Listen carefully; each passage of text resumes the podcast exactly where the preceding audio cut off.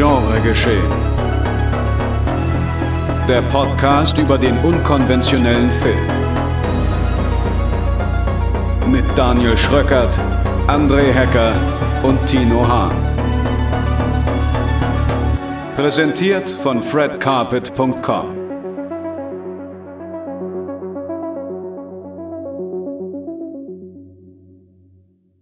Die Löwen sind los und damit herzlich willkommen zu einem Thementag hier bei Genre Geschehen in Folge 71. Und natürlich, wie immer, an meiner Seite das Rudel André Hecker. und so scharf wie Löwensenf Tino Hahn. Hallo. Mein Name ist Daniel Schröckert, ihr seid hier bei Fred Carpet und Genre Geschehen. Wir heißen euch herzlich willkommen und erklären euch einmal kurz in einer kleinen Programmübersicht, was euch heute erwartet. Die Löwen sind los. Zum Kinostart von Beast mit Idris Elba haben wir uns einmal das Thema Löwen im Film genauer angeschaut. Zum einen anhand von Prey. Nein, nicht das Predator-Sequel, sondern den Film von Dick Maas aus dem Jahr 2016, in dem ein Löwe in Amsterdam wütet. Dann holen wir noch Der Geist und die Dunkelheit aus dem 90er-Schrank und schauen, ob die zwei Killerlöwen aus Afrika gut gealtert sind.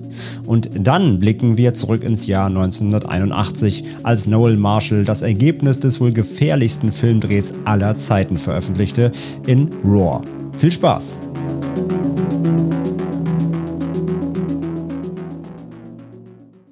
Anlässlich des Kinostarts von Beast Jäger ohne Gnade, der diese Woche ins Kino kommt und den wir alle drei nicht gesehen haben, haben wir uns gedacht, komm, dann reden wir doch mal über andere Löwen im Film. Und da haben wir doch einige gefunden. Und wir hätten sogar noch weitere gehabt, oder? Mit Sicherheit. Also ja. an Löwen hat's nicht gemangelt. Und an Ja. mittelmäßigen Filmen mit Löwen noch weniger. das ist, das ist Ja, glaube ich, so das große Problem des Tierhorror-Genres generell. An Mittelmaß mangelt's da nicht. Nö. Nur halt die Frage, mit welchem Tier kriegt man den besten Horror hin? Und es gibt offensichtlich einige Leute, die der Meinung waren, mit einem Löwen könnte es eigentlich ganz gut funktionieren. Das kann ja so im So- Rahmen von so einem zehnjährigen Dauerexperiment bei Genre geschehen da mal ermittelt werden. Ich bin, glaube ich, der Meinung, Schlangen sind's wahrscheinlich, aber auch da würde ich mich Schlangen? nochmal. Ja. Ah, ich weiß nicht, ich glaube, die, der, der einfachste oder der, der, der, also Also ich glaube, die größten, die, die, nee, ich würde sagen, den größten Effekt erzielst du eher mit Hunden oder so. Weiß ich nicht. Also ich würde Spinnen oder Schlangen sagen. Aber ja, kannst du die so Weil gut Hunde sind doch per se nicht gruselig. Ja, aber die kannst du am besten trainieren, meiner Ansicht nach. Tja, da hast du noch nicht meine trainierte Spinne gesehen. Ja. Gut, aber ich finde die Feldstudie, die Idee der Feldstudie, finde ich eine ganz gute Idee. Das heißt, wir werden uns jetzt alle paar Monate mit äh, weiteren Tieren widmen oder beschäftigen. Aber heute sollen erstmal äh, die Löwen drankommen. Und dann auch schon direkt, ja, mit einem, wie Tino gesagt hat, mittelmäßigen Film. Mittelmaß sozusagen. Ja, Mittelmaß, wo wir schon dabei, ja, fantastische Überleitung. Wir reden über Prey von Dick Maas, den ich tatsächlich, von dem ich erst durch diese Dokumentation über Dick Maas mitbekommen habe, The Dick Hm. Maas Method, auch schwer zu empfehlen, meiner Ansicht nach. Und äh, ich wusste von dem Film bislang oder bis, zu, bis zur Sichtung dieser Dokumentation nichts. Und deswegen bin ich ganz froh oder beziehungsweise freue ich mich darüber, dass wir den jetzt mal endlich sehen konnten. Ich habe auch nur, weil irgendwie war Dick Maas ja irgendwann von der Bildfläche verschwunden, nachdem er so seine Hochzeit so äh, Anfang der 2000er hatte. Und dann habe ich von Bray erfahren, weil der in China so ein krasser Erfolg war. So einer der erfolgreichsten Horrorfilme überhaupt, die jemals in China im Kino liefen. 1,5 Millionen Zuschauer. Da hat er nochmal Glück gehabt, weil in Holland ist der Film ja merkwürdigerweise gefloppt, obwohl es ja eigentlich das gleiche ist wie Verfluchtes Amsterdam. Nur, dass diesmal niemand im Taucheranzug rumläuft, sondern im Löwenkostüm. Und im Löwenkostüm stecken auch meistens nur Bits und Bytes. Also, eigentlich hätte das funktionieren müssen. Also, finde ich immer merkwürdig, dass Filme floppen, wo die Stadt auch so ein heimlicher Darsteller ist, dass die selbst im Heimatland nicht funktionieren. Ich würde ja nicht mal sagen heimlich, ist ja ein sehr offensiver Darsteller, oder? Ich meine, Ja, so genau wie gewisse, sag ich mal, Stadtparks oder Mhm. sonst irgendwas benannt werden. Ja, Äh, ich finde, Amsterdam spielt hier schon echt eine große Rolle. Ja. ja. Weil Ich glaube, sowas wie Anatomie funktioniert auch nur deshalb so gut, weil halt auch die Stadt, also weil jeder irgendwie da so Bezugspunkte zur Stadt hat. Um irgendwie mal so. Also mich würde es, mich wundert es immer, wenn eine große Stadt in dem jeweiligen Land im Mittelpunkt steht und der Film dann trotzdem nicht funktioniert. Ja, ja. Könnte man mal überlegen, worüber, warum das so ist. Gerade jetzt in diesem Fall. Vielleicht Aber sind gut. Halt die, ja, aber ich glaube, da kommen wir im Laufe des Gesprächs über Brain noch drauf, ob vielleicht die Zeit vom Humor von Dick Maas abgelaufen ist ein bisschen. Ja, genau. Aber vorher würde ich jetzt einmal kurz die Inhaltsangabe wiedergeben wollen. Mhm. Äh, und ja, dann gehen wir, glaube ich, gleich nochmal drauf ein. Eine 300 Kilogramm schwere Killermaschine treibt in der niederländischen Metropole sein Unwesen. Die Rede ist von Amsterdam. Die Bestie hinterlässt eine Spur der Verwüstung. Zerfetzte Menschenteile werden gefunden und stellen die Polizei zunächst vor ein Rätsel. Doch schon bald wird klar, dass es ein riesiger Löwe ist, der offenbar jegliche Scheu vor der Menschheit verloren hat. Der König des Dschungels wird im urbanen Lebensraum zum blutrünstigen Predator. Die Öffentlichkeit ist in Aufruhr. Da helfen jetzt nur sogenannte Experten, die das Biest ein für alle Mal erlegen sollen. Sogenannte. Geil. Da, gre da greift die Angabe auf jeden Fall gleich die Tonalität von Dick Mars Drehbuch Ja. äh, auf. Ja. Und das ist das Ding.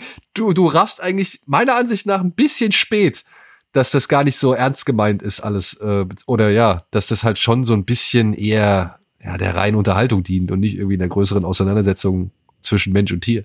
Ja, ja, aber es wird halt immer auch so punktuell dieser Slapstick-Humor reingebracht, während ja so diese immer mal wieder aufblitzende Behördenkritik, glaube ich, schon relativ ernst gemeint ist. Auch wenn die natürlich auch so satirisch oder albern dargestellt wird, aber es ist schon so ein merkwürdiger Hybrid aus ernst gemeinten Szenen, dann einfach politisch inkorrekt sein, einfach nur weil es geht.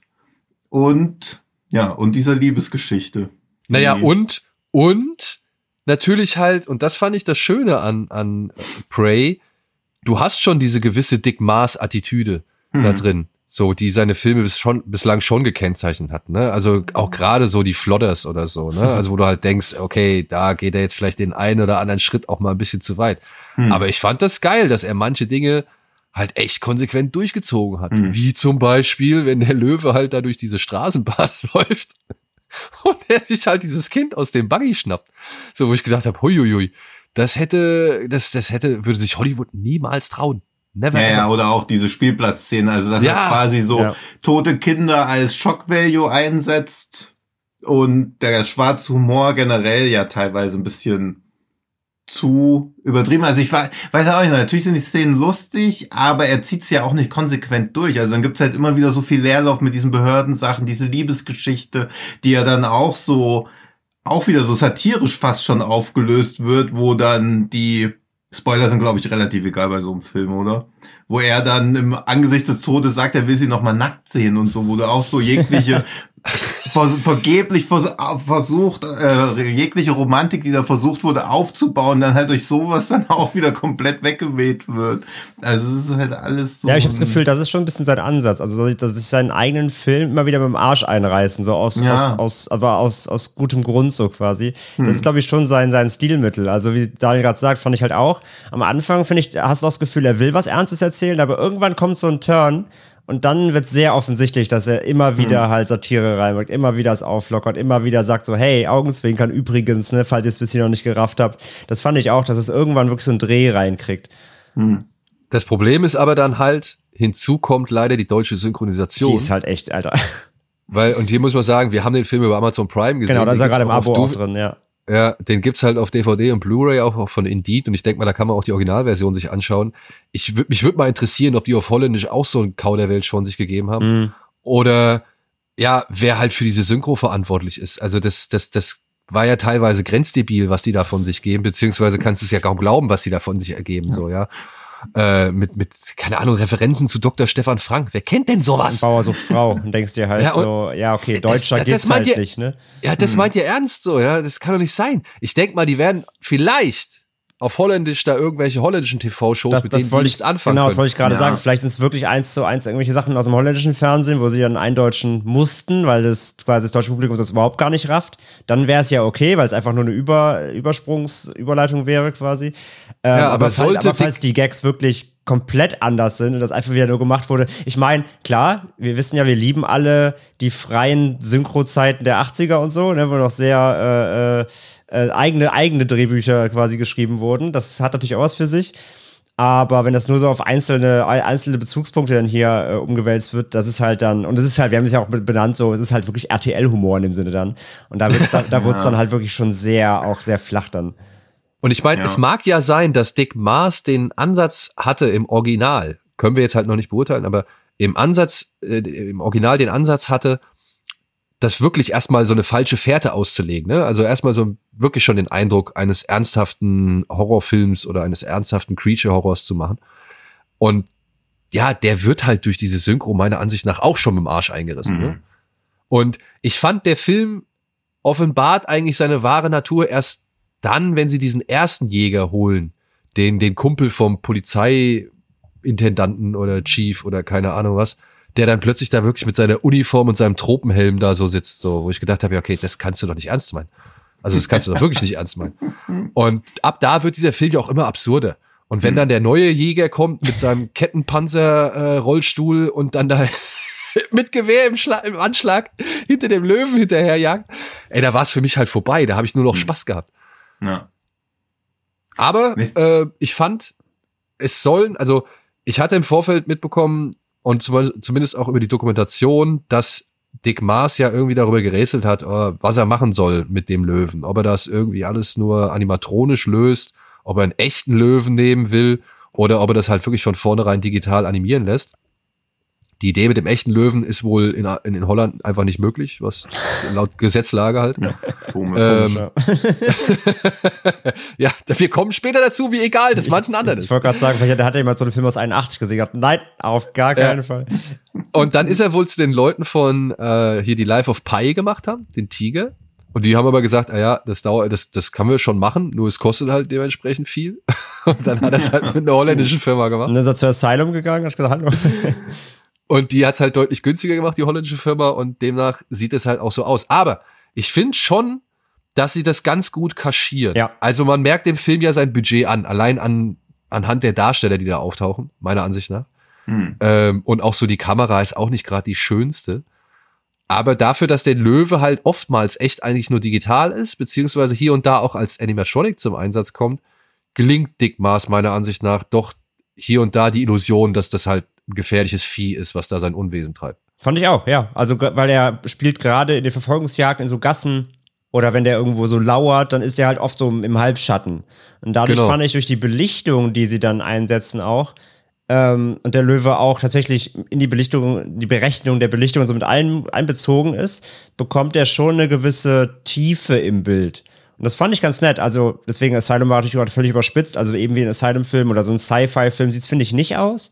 Weil die klatschen ihre CG immer wirklich einfach aufs Bild. Also die hat auch, die CG bei so Sci-Fi und Asylum-Produktionen hat ja auch nie irgendwas mit dem Bild, mit, mit der, mit der Szene zu tun, sondern die klatschen es wirklich einfach drauf.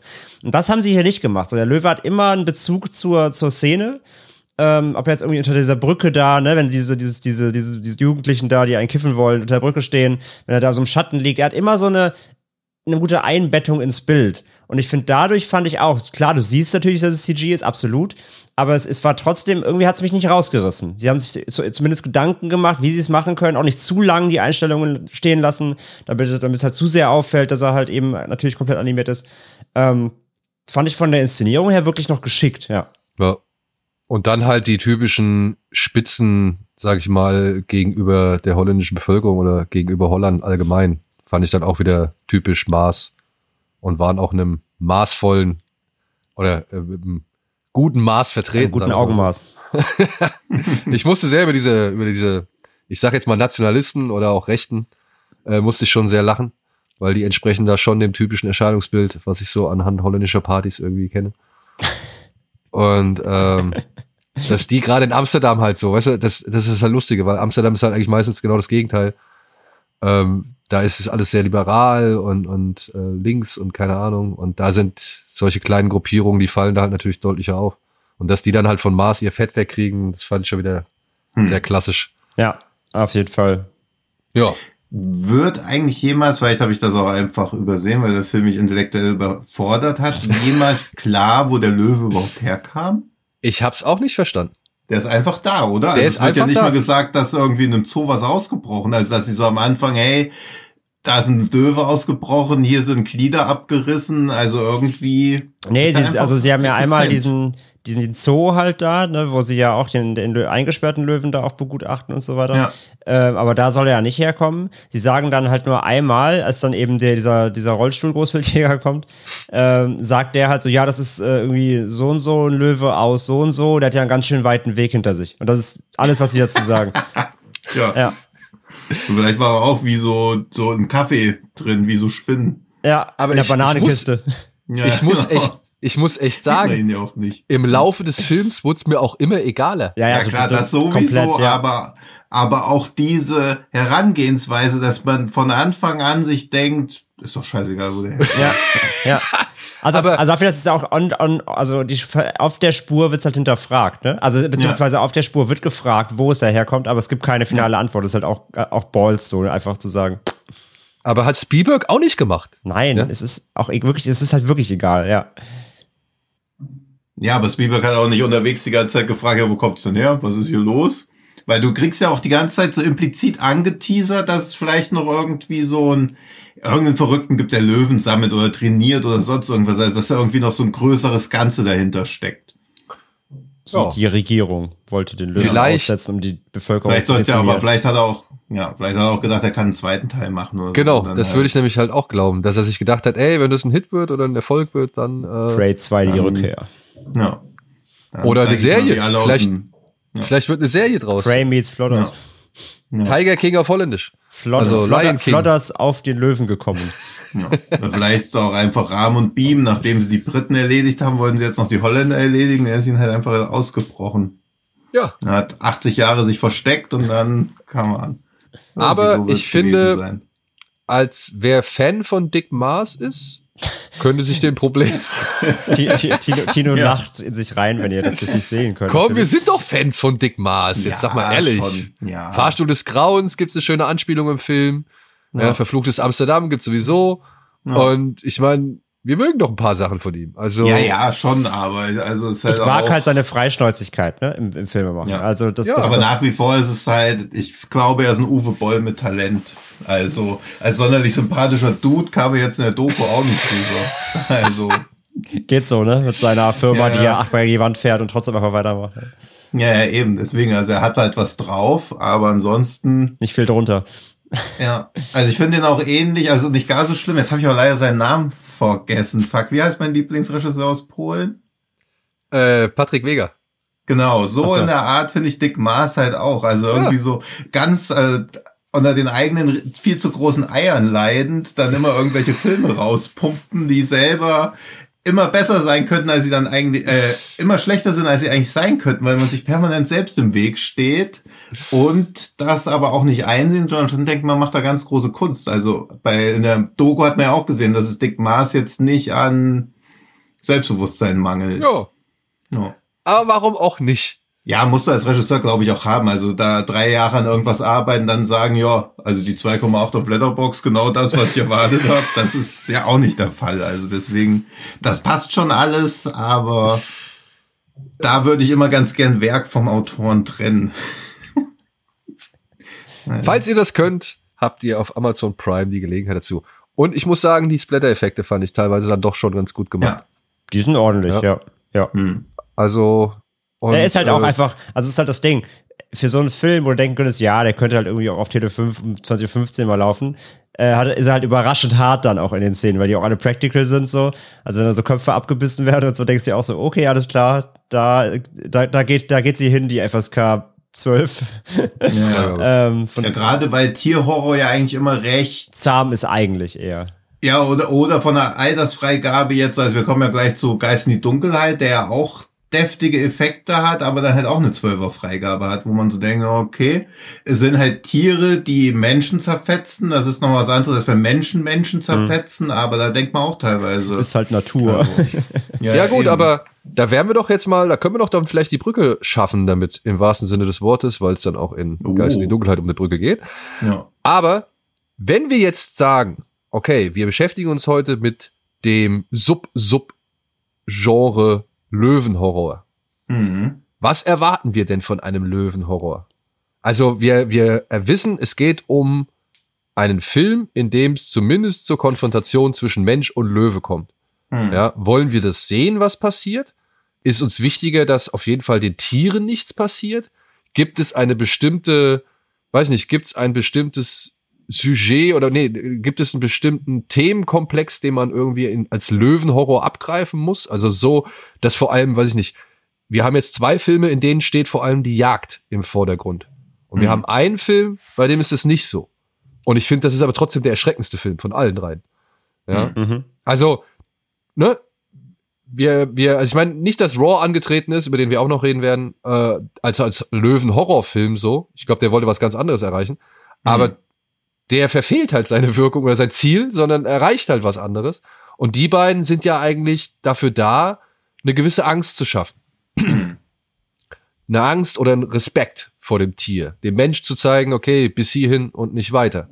Hm. Ja? Oder was passiert, wenn ich so eine Bestie unkontrolliert, sag ich mal, auf die Zivilisation loslasse. Im anderen hm. Fall wäre es halt bei der Geist und die Dunkelheit was passiert, wenn die Zivilisation kommt und versucht halt, sich gegen, ja, da breit zu machen, so, ne? Den, den Tieren das Territorium streitig zu machen. Also, welche Erwartungen schafft ein Prey und welche Erwartungen erfüllt er nicht? Ja, also von den erfüllten Erwartungen erfüllt er, glaube ich, alle, aber die sind ja auch nicht sehr hoch gewesen. ja, das ist ja auch so ein Punkt. Während zum Beispiel, also von der Erwartungshaltung versagt in meiner Wahrnehmung Geist die Dunkelheit deutlich mehr als Prey, aber natürlich habe ich Ghost in the Darkness als besseren Film in Erinnerung. Okay. Bei dir, André? Ja, war, also bei Prey habe ich ja wirklich eben nichts anderes erwartet als das, was wir kriegen. Also das ist halt ein Horrorfilm, ein, ja, das ist ein Horror, also Horror, ist auch mal die Frage, ist das wirklich Horror, ne? Ja, eben, es ist also, halt, ja. Äh, also. Aber sagen wir mal, es ist ein Horror, Horror, Ist Piranha ein Horrorfilm? Film, so, ja, ja, das ist halt das Ding. Jetzt geht das wieder los. Naja, aber ist doch so. ja, ja. ja, ja, ich weiß, ja. Ja, ja ich finde, also, also du meinst den, den, den neuen oder den alten?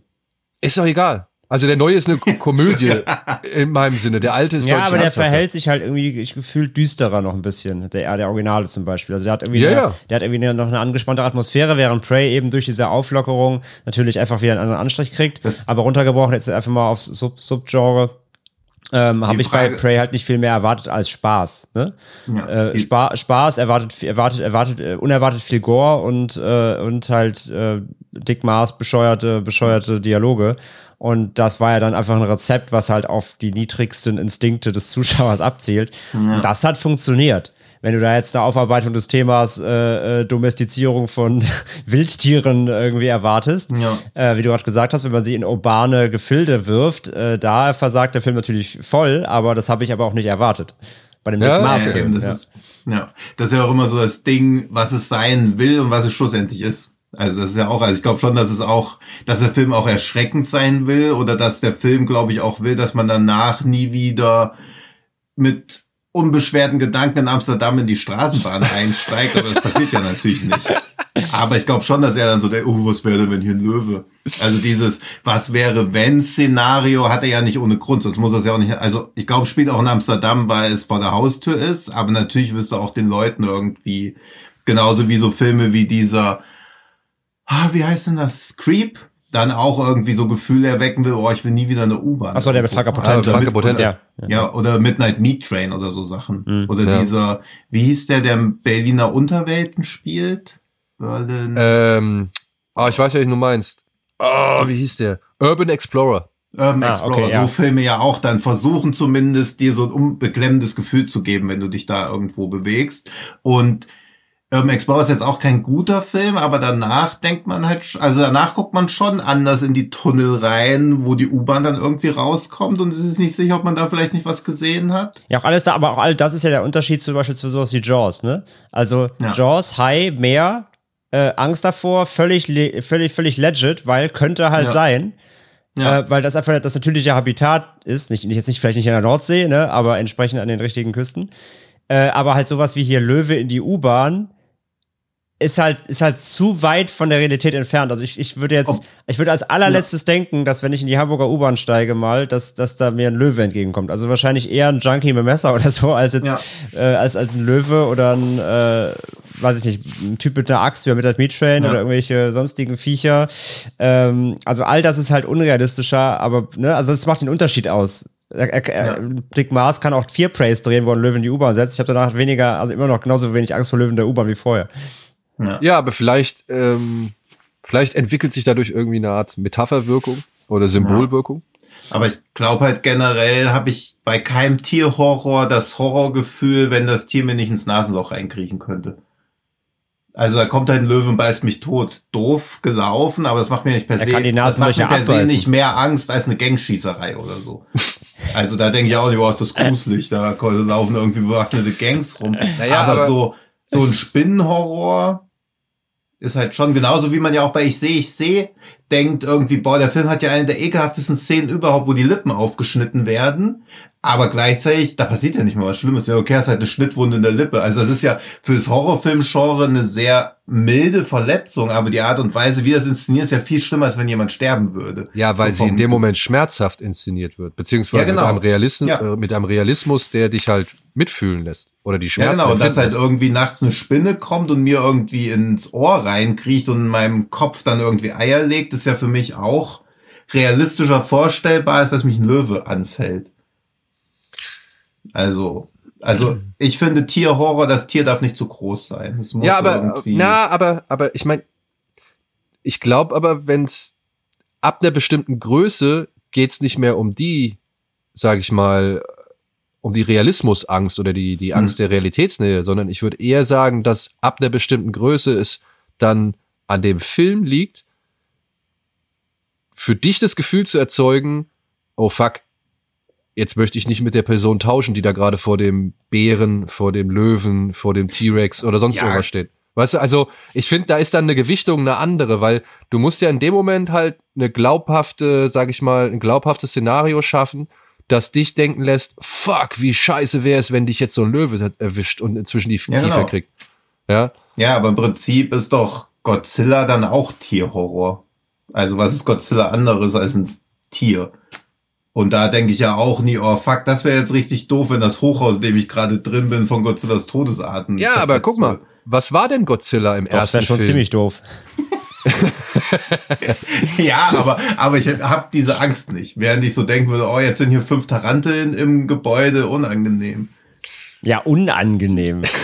Ja, als, für mich als wenn, Zuschauer. Godz- wenn, wenn Godzilla dir das, das, das, das Hochhaus unterm Arsch wegreißt, ist es auch unangenehm. ja, aber schon allein, also, wie viele Leute haben denn eine Löwenphobie? Das gibt's ja wahrscheinlich. Wie viele. Leute haben nur Godzilla-Phobie? Ja, eben.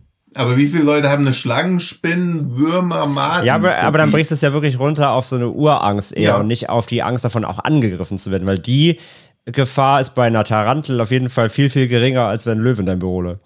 Also der fällt dich eher an als eine Tarantel. Der Tarantel Ja, sitzt stimmt. halt da, Ja. aber hat im Zweifelsfall mehr Angst vor, ihr, vor dir als du vor ihr. Sie denkt Ja, sich wahrscheinlich auch, ih, ein, Ha- ein Hahn und äh, läuft halt weg. Aber ein Löwe denkt, aber ein Löwe leckt sich halt die Zähne nach. Ja, und sagt, hm, ein halbes Hähnchen. Ja. So, ne, also da, klar, verstehe ich schon, dass man prinzipiell, also wenn ich einen Löwen angucke, habe ich per se ja keinen Ekel vor dem oder sowas. Ich finde es halt eher, also es ist auch ein schönes Tier, aber natürlich auch eine, was, was der Alfred gesagt hat, diese, diese Ehrfurcht davor. Bei einer Spinne denke ich mir halt auch so, i, Ja. ich habe jetzt keine Phobie, aber ich finde die halt eklig. Aber wie gesagt, letzten Endes weiß ich, weiß ich ja, wenn ich kurz drüber nachdenke, die wird mich jetzt nicht anfallen und auffressen. Ich bin nicht in einem Fulci-Film so. Ja. Und von daher, ähm, ne, der Löwe macht mir, gibt mir dann mehr Respekt, weil der ist wahrscheinlich nicht in der U-Bahn, aber wenn er es wäre, Ja. wäre ich echt gefickt. So. Das stimmt. Das, ne? Und wenn der Tarantel in der U-Bahn sitzt, dann sagen, sollen halt alle A und schreien und einer holt irgendwie seinen Schuh und haut drauf. So, Ja, dann ist okay, die Sache gut, erledigt. Ja. Ich hätte auch mehr Angst, wenn ein Löwe bei mir im Zimmer steht, als wenn jetzt Chucky die Mörderpuppe hier stehen würde. Aber gleichzeitig würde ich sagen, Chucky ist mehr Horrorfilm als ein Löwenfilm. Auch richtig. Ja. Gut. Aber dann können wir ja mal den nächsten Film auf genau diese Parameter abklopfen. Wir haben ihn schon angeteased. Er heißt äh, Der Geist und die Dunkelheit. Ist über Splendid als Blu-ray zum Beispiel erhältlich. Kann man aber auch bei Prime, Apple TV und so weiter leihen oder kaufen. Er stammt aus dem Jahre 1996 von Regisseur Stephen Hopkins, der auch unter anderem für Nightmare on Elm Street 3 Dream Warriors zuständig war. Meiner Ansicht nach mit der beste Nightmare on Elm Street Film. Aber das darf jeder für sich selbst entscheiden. Und ja, äh, der, Ja, und außerdem, hallo, ne, für Predator 2.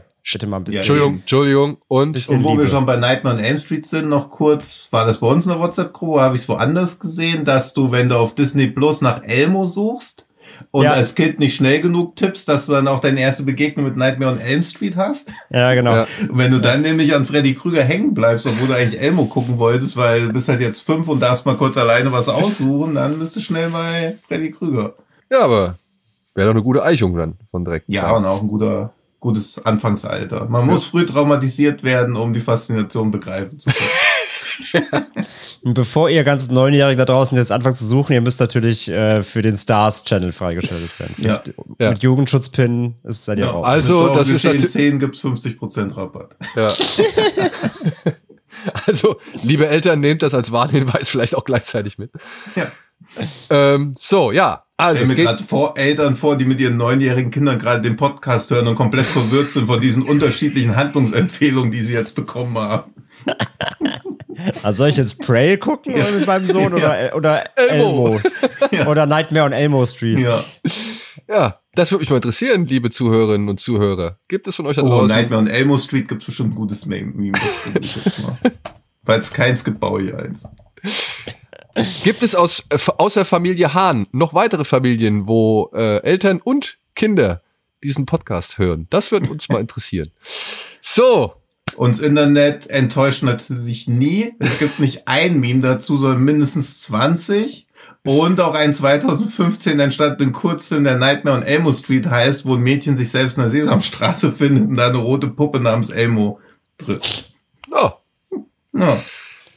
Können wir uns das äh, Patentrecht leider nicht mehr sichern. Von Dick Maas. Nein. Gut, so, da sind wir dann. Elmo Street, the Uncut Version. Das ziehe ich mir heute noch rein. Zwei Stunden, vier Minuten, Alter. Ah? Das ist immer das Beste für absolute No-Budget-Filme. Das ist wahrscheinlich dann so ein Loop, der dann irgendwie fünfmal hintereinander läuft. Ja, es ist dann so, alles fertig geredet, so kann ja eigentlich jemand editen? Ah, nee, shit. Ja, dann Ja, müssen wir einfach Ja. das ganze Rohmaterial einfach raus. So, kehren wir zurück nach Kenia. Beziehungsweise ins Jahr 1898. Denn in diesem Jahr reist der britische Ingenieur John Patterson nach Kenia, um dort mit Hilfe von 3000 Arbeitern eine Eisenbahnbrücke über den Tsavo-Fluss zu errichten. Die Bauarbeiten schreiten planmäßig voran, bis die Treppe wiederholt von zwei Blu die Truppe?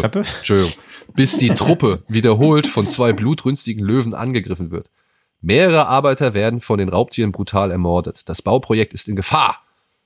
Ich betone das so sehr, weil hier ein Ausrufezeichen hinter Gefahr steht. Gefahr. Patterson tut sich mit Großwildjäger Charles Remington zusammen. Gemeinsam versuchen sie, den Löwen eine Falle zu stellen. Ein nervenzerreißender Kampf ums Überleben beginnt. Ja, basiert auf einer wahren Geschichte. Ich finde immer gut, wie so Inhaltsangaben bei Eigentum oder Bauprojekten, die in Gefahr sein könnten, die große Spannung sieht, dass aber 130 Menschen sterben. Naja, schwamm drüber. Hauptsache Ja. die Brücke wird fertig. Aber das ist ja nicht so genau überliefert, ne? Also diese 135 Arbeiter, die da angeblich umgebracht worden sind, da variieren die Zahlen ja. Also Das ist stark. stark. Also manche sagen 30, manche sagen 130. Also Genau. Das ist, ja, das kann auch alles bisschen Kauderwelsch sein. Ja, kurz zur Erklärung. Also wirklich, es gab diese, äh, diesen Brückenbau äh, über diesen Zao-Fluss und es waren dann zwei spezielle Löwen, die halt mehrere Arbeiter da attackiert haben. Allerdings sind die nicht wie im Film oder hatten die nicht wie im Film eine Mähne, sondern das sind derartige Löwen, die halt äh, keine Mähne tragen. Für den Genau. Film wurde das ein bisschen geändert, weil wahrscheinlich hat man sich gedacht, Löwe kennt man nur vom MGM-Logo her und Hm. von äh, König der König der Löwen. Löwen. Deswegen Genau. brauchen die alle eine Mähne. Und Ja. hat auch die Tatsache irgendwie so ein bisschen unter den Tisch fallen lassen, dass eigentlich die weiblichen Löwinnen, glaube ich, also die weiblichen Löwinnen, also dass die Löwinnen eigentlich diejenigen sind, die normalerweise jagen und Futter beibringen. Aber gut. Ja. Und zu den Zahlen, also die, die Eisenbahngesellschaft hat so gesagt, ah, es waren nur so 20, Patterson hat 135 gesagt und Patterson muss natürlich, umso mehr Tote er meldet, desto krasser ist natürlich sein Ruf, während die Eisenbahngesellschaft natürlich daran interessiert ist, die Zahlen unter, unten zu halten. Also Wahrscheinlich liegt die so- Wahrheit irgendwo in der Mitte. Ja. Was immer noch krass ist, ne? Also natürlich, äh, absolut. Ja, ja, und es gab Und ja halt- dann auch noch irgendwie große Forschungsunternehmen, die dann irgendwie dann noch irgendwelche Überreste untersucht haben, Ja. wo sie aber auch nicht wussten, ob sie die richtigen Überreste haben. Also da, es hat noch so Ja, die beiden, die beiden Löwen sind ja ausgestellt heute. Die, die kann man Ja. begutachten in irgendeinem Museum in den USA, glaube ich, oder so. Ja. Oder in Afrika? Im Nee, in den Field USA, Museum of National History in Chicago. Ja, Genau, aber das genau. National Museum Kenia hat natürlich schon gebeten, dass die Löwen nach Kenia überstellt werden, was Teil der kenianischen Geschichte ist. Da sieht Chicago ein bisschen anders.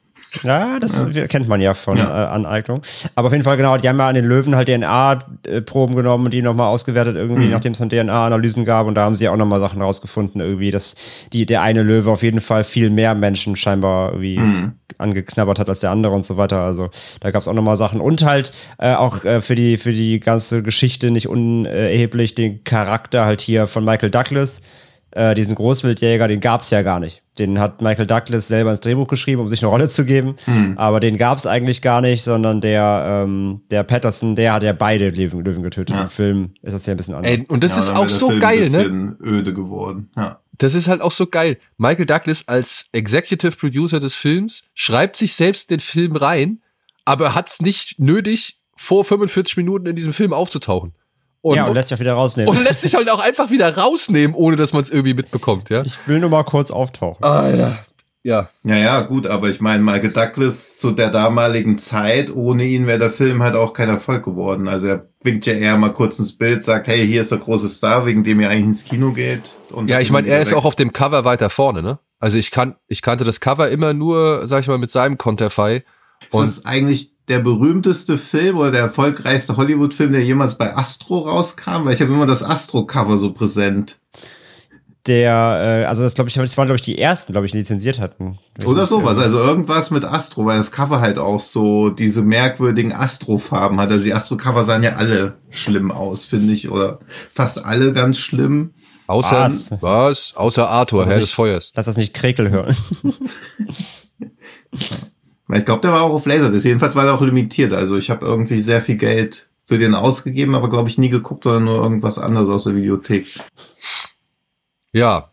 Oh, ich, das, also ich muss es zugeben, The Ghost and the Darkness oder Der Geist in die Dunkelheit war immer einer dieser der, der Filme, ähm, die habe ich immer nur etappenweise bislang gesehen. Hm. Also ich habe den mal, den Anfang habe ich mal mitbekommen, so für, weiß nicht, 20, 25 Minuten, dann kam Werbung und dann habe ich irgendwie was anderes geguckt. Dann irgendwann, weiß ich nicht, schaltest du wieder ein, bist du mittendrin im Film. Ah ja, komm, guckst du mal rein, bis wieder irgendwie Werbung kommt und wenn du nicht irgendwie, weiß ich nicht, parallel zur Werbung irgendwie gerade was zu tun hast und es weiterlaufen lässt, habe ich wieder umgeschaltet und ja, so ging das über Jahre hinweg. Also ich habe den Film Mhm. immer nur aus in, in Teilen zusammengesetzt und ich habe den jetzt, glaube ich, für den Podcast zum ersten Mal richtig von vorne bis hinten in einem Stück gesehen. Hm. Okay. Ich habe den vor allem früher halt immer im Fernsehen gesehen. Genau, ja, das meine ich ja. Also ich habe den Ja, auch, der lief ja dann der lief ja, ja. echt wirklich, also es ist auch so Ende der eine, 90er, dann lief der ständig im Fernsehen. Ja, es ist Ja. wirklich einer der Filme, die permanent irgendwie im Fernsehen gelaufen sind, so wie 13. Krieger oder keine Ahnung was. Und ähm, ja, und jetzt zum ersten Mal so komplett am Stück. Und ich war schon hier und da echt gelangweilt, muss ich sagen. Also ich kann Mhm. verstehen, warum ich den damals nicht irgendwie komplett fertig geguckt habe oder immer Ja. nur so etappenweise. Ich finde, der Film hat mehrere Leerlaufstrecken zwischendrin.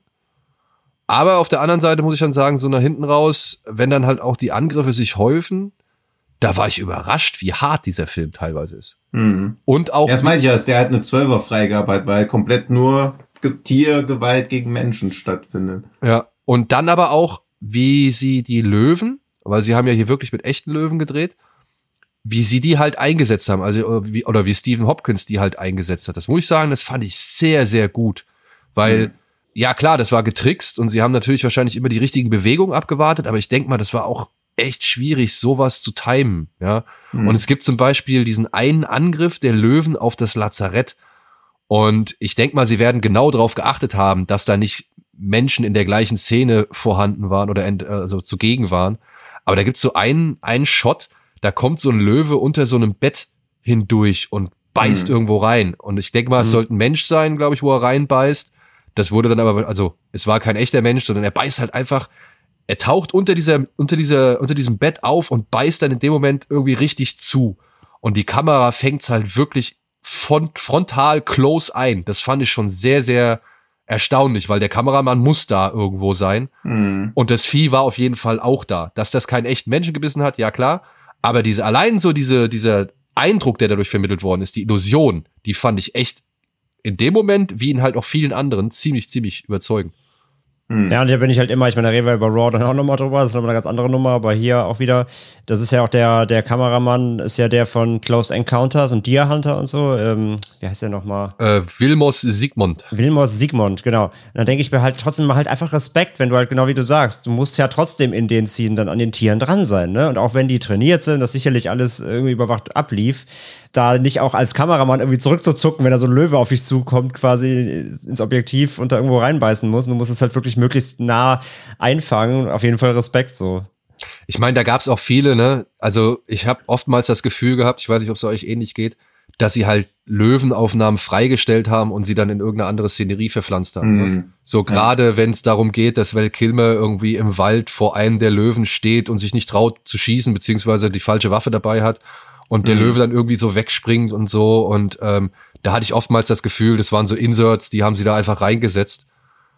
Oder, oder halt eben rauskopiert aus gewissen anderen äh, äh, Szenen, die sie eingefangen hatten. Aber ich finde, das haben sie eigentlich alles halbwegs gut getrickst. Klar, es ist immer besser oder es kann immer besser gemacht werden. Aber dafür, dass man halt wirklich häufig mit echten Löwen gearbeitet hat, fand ich das schon erstaunlich. Ja, absolut. Also ich fand auch die, die, also die, an der Glaubhaftigkeit hat es bei mir nicht gemangelt. Das fand ich eigentlich, also wenn, wenn da irgendwie eine Jagd stattgefunden hat oder auch am Ende auf dem Baum krabbelt und der Löwe halt dann so, ne, unten dann auch so langsam anfängt da hoch zu kraxeln und so. Hm. Das fand, das sind schon spannende Momente, die muss man dem Film, finde ich, auf jeden Fall geben.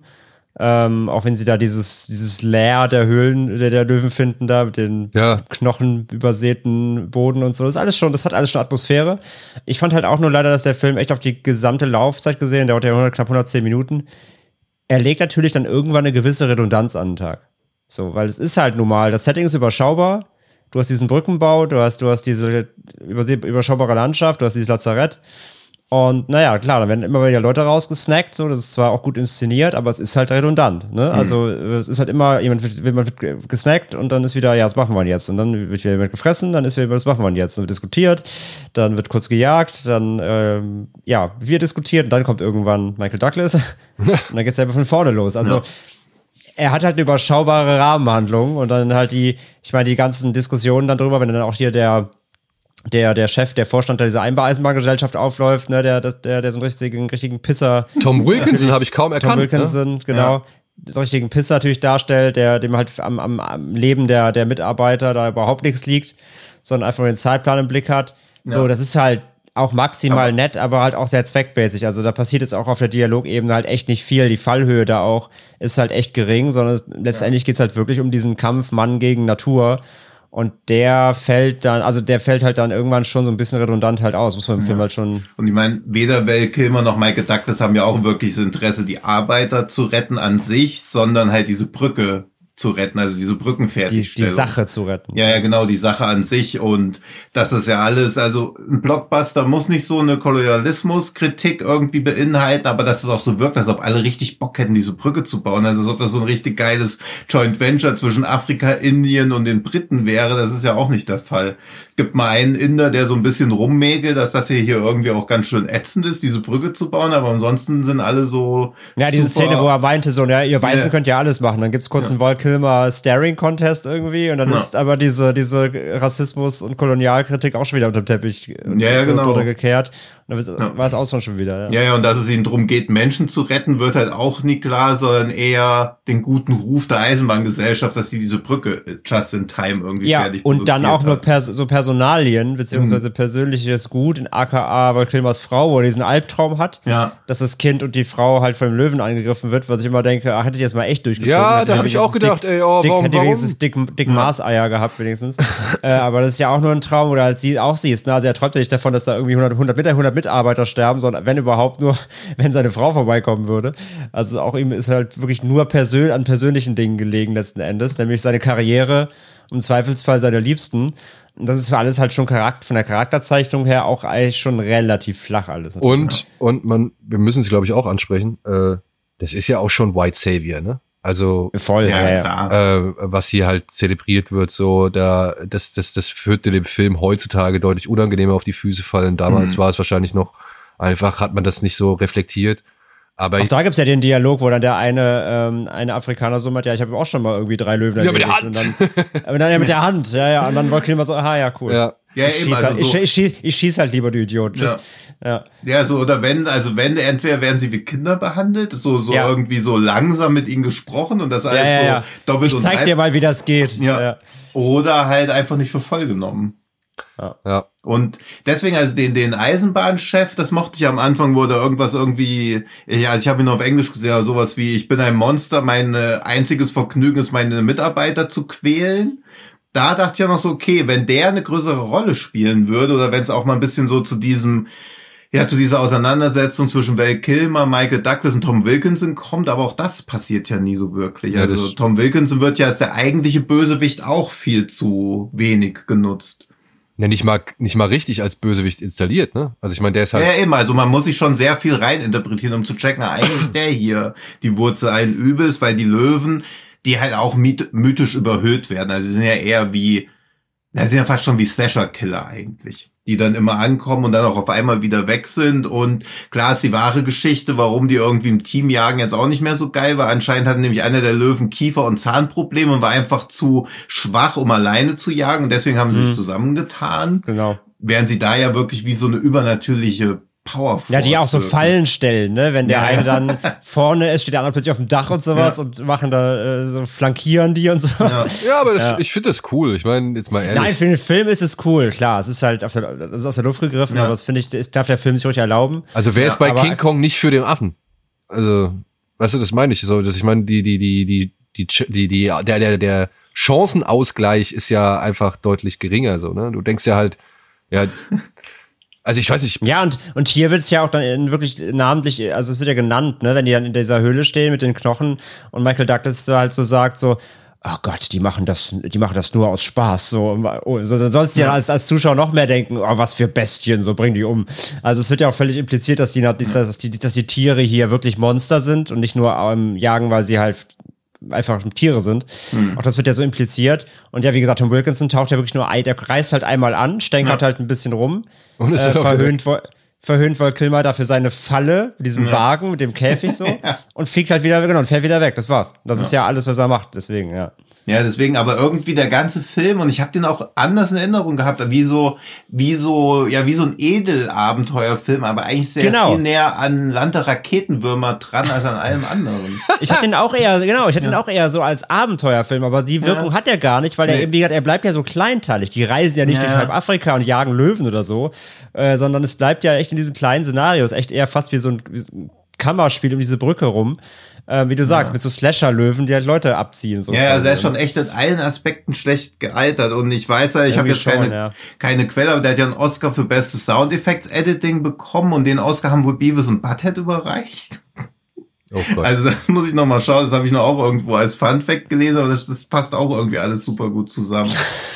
Also echt, ich war Aber- echt ein bisschen erschrocken, als ich den jetzt noch mal gesehen habe, weil mir der damals als, ach, ich weiß, ich finde auch gar nicht Ja, so ein bisschen als 90s-Klassiker, ne? So, ja, ja, also- und auch so, gut, man war da jetzt auch noch jünger und also so, also ich habe den Inhalt oder inszenatorisch auch irgendwie auf einem Niveau mit Jenseits von Afrika in Erinnerung. Da schäme ich mich jetzt schon fast für. Aber also auch die Kameraarbeit, man glaubt halt gar nicht, wer da alles dran beteiligt war, wenn man sich das dann so anguckt und Aber dann ich find Vergleiche die- zieht. So, Also ich finde die Bilder von Jigmon, die finde ich halt noch mit am besten an dem Film, ne? Also wenn er jetzt zum Ja, Beispiel. ja, das aber, also wenn er Landschaftsaufnahmen aufnimmt, alles mega, aber wenn er versucht, irgendwie handlungsvorantreibende Szenen einzufangen, Ja, und ich denke mal halt auch bei der, naja, ich weiß nicht, die Amerikaner waren wahrscheinlich da ein bisschen milder in der Gewalt, äh, sag ich mal, oder in der Gewaltempfänglichkeit. hm, Ich könnte mir vorstellen, dass der Film auch nochmal zusätzlich ein paar Probleme gekriegt hat, aufgrund eben, ja, wir möchten halt schon zeigen, wie Löwen zerfetzen, aber Ja. wir dürfen es nicht zu sehr zeigen, weil wir wollen ja eigentlich auch mit Michael Douglas kein, ja, R-Rating oder sowas kriegen oder weiß ich Mhm. nicht, oder hier in Deutschland vielleicht hat man auch gesagt, okay, wir wollen hier keinen, keinen 16er-Film haben, weil das guckt sich keiner an. Die sollen da reingehen, weil sie halt denken, es ist ein Abenteuerfilm. ja. Und äh, ja, könnte ich mir halt vorstellen, dass da auch noch ein bisschen was der, der Kameraarbeit zum Opfer gefallen ist. So. Ja, und er war ja also ein ganz passabler Kassenerfolg, also das kann man dem Film ja nicht vorwerfen, aber aber das wäre halt irgendwas, weil gerade auch wegen den zwei Löwen, das hat mich bei Brain nämlich ein bisschen geärgert, beziehungsweise dass halt wirklich nur ein Löwe ist. Also wie cool so ein Löwenjagdteam gewesen wäre, wenn sich dann die Jäger quasi auch so gegen ein Team verbünden müssen, weil bei Geist in die Dunkelheit ist halt wenigstens so Ausgewogenheit, zwei gegen zwei, zumindest für einen Teil des Films, während es bei Bray ja eigentlich auch ungeahnte Menge an Leuten gegen einen Löwen ist. Also auch da ist ja das Spannungspotenzial schon komplett weg. Bloß, dass man bei Bray ja immer noch erwartet, okay, wir wollen eigentlich nur sehen, wie der Löwe noch mehr Leute umbringt, wenn ich das bei Geist in Dunkelheit gar nicht so sehe, weil die Löwen ja auch immer Unschuldige umbringen. Also auch, die gehen ja gar nicht auf Augenhöhe auf Jagd, sondern bringen halt einfach hinterrücks irgendwelche Arbeiter um, die nichts Böses gedacht haben. Und die Arbeiter, also die eigentlichen Opfer, sollen dann halt noch die Jäger dafür feiern, weißt du? Dass sie halt Ja, Äh, das geringste, ja, fast das geringste Risiko eingehen. Aber war das bei Prey nur einer? Von den Löwen? Weil, Schon, oder? kurzer Spoiler-Part, Entschuldigung. Ja. Aber wenn ich das jetzt mal Revue passieren lasse, also hat mir Dick Maas ernsthaft erzählen wollen, dass der Löwe, dem sie diese Eisenstange durch den, den Kopf gebohrt haben, dass der am Ende aus, des, aus dem Fenster gesprungen ist? Nee, es sind, es sind zwei, das ist ja der Gag. Genau, es sind zwei. Ja, Ja, okay. ja. Weil am Also, Ende, da, hast du, da hast du den Mega-Plot-Twist des Oh Films nein. verpasst. Ja, den da habe ich dann äh, wahrscheinlich wieder irgendwas gegoogelt zu Nee, das ist, das, ist der, das, ist, das ist der Twist. Also daher hat Mac seinen Twist nämlich. Ah. Weil äh, am Ende raschelt's dann noch auch in dem einen Gebüsch und man könnte jetzt davon ausgehen, dass da ein Löwenbaby rankommt. Ach so, ja, das, das am Ende Für Teil dieses, zwei. das, ja, ja, für Teil 2, deswegen meine ich ja so, dass er mit Teil 2 schon spekuliert hat, aber dass ein Löwe so lange und ein zweiter noch da war, ja, okay, dann, dann sind Dick Maas, bin ich Dick Maas Film halt intellektuell nicht gewachsen. so, Spoiler Das- Ende. ja. Aber vielleicht, ja, aber trotzdem, ich meine, das kann ich spoilern. Diese Aussage von Michael Douglas, wo wir jetzt schon beim Thema Baby wären, Ja. dass er das Baby in die Luft halten soll, äh, wenn es denn da ist.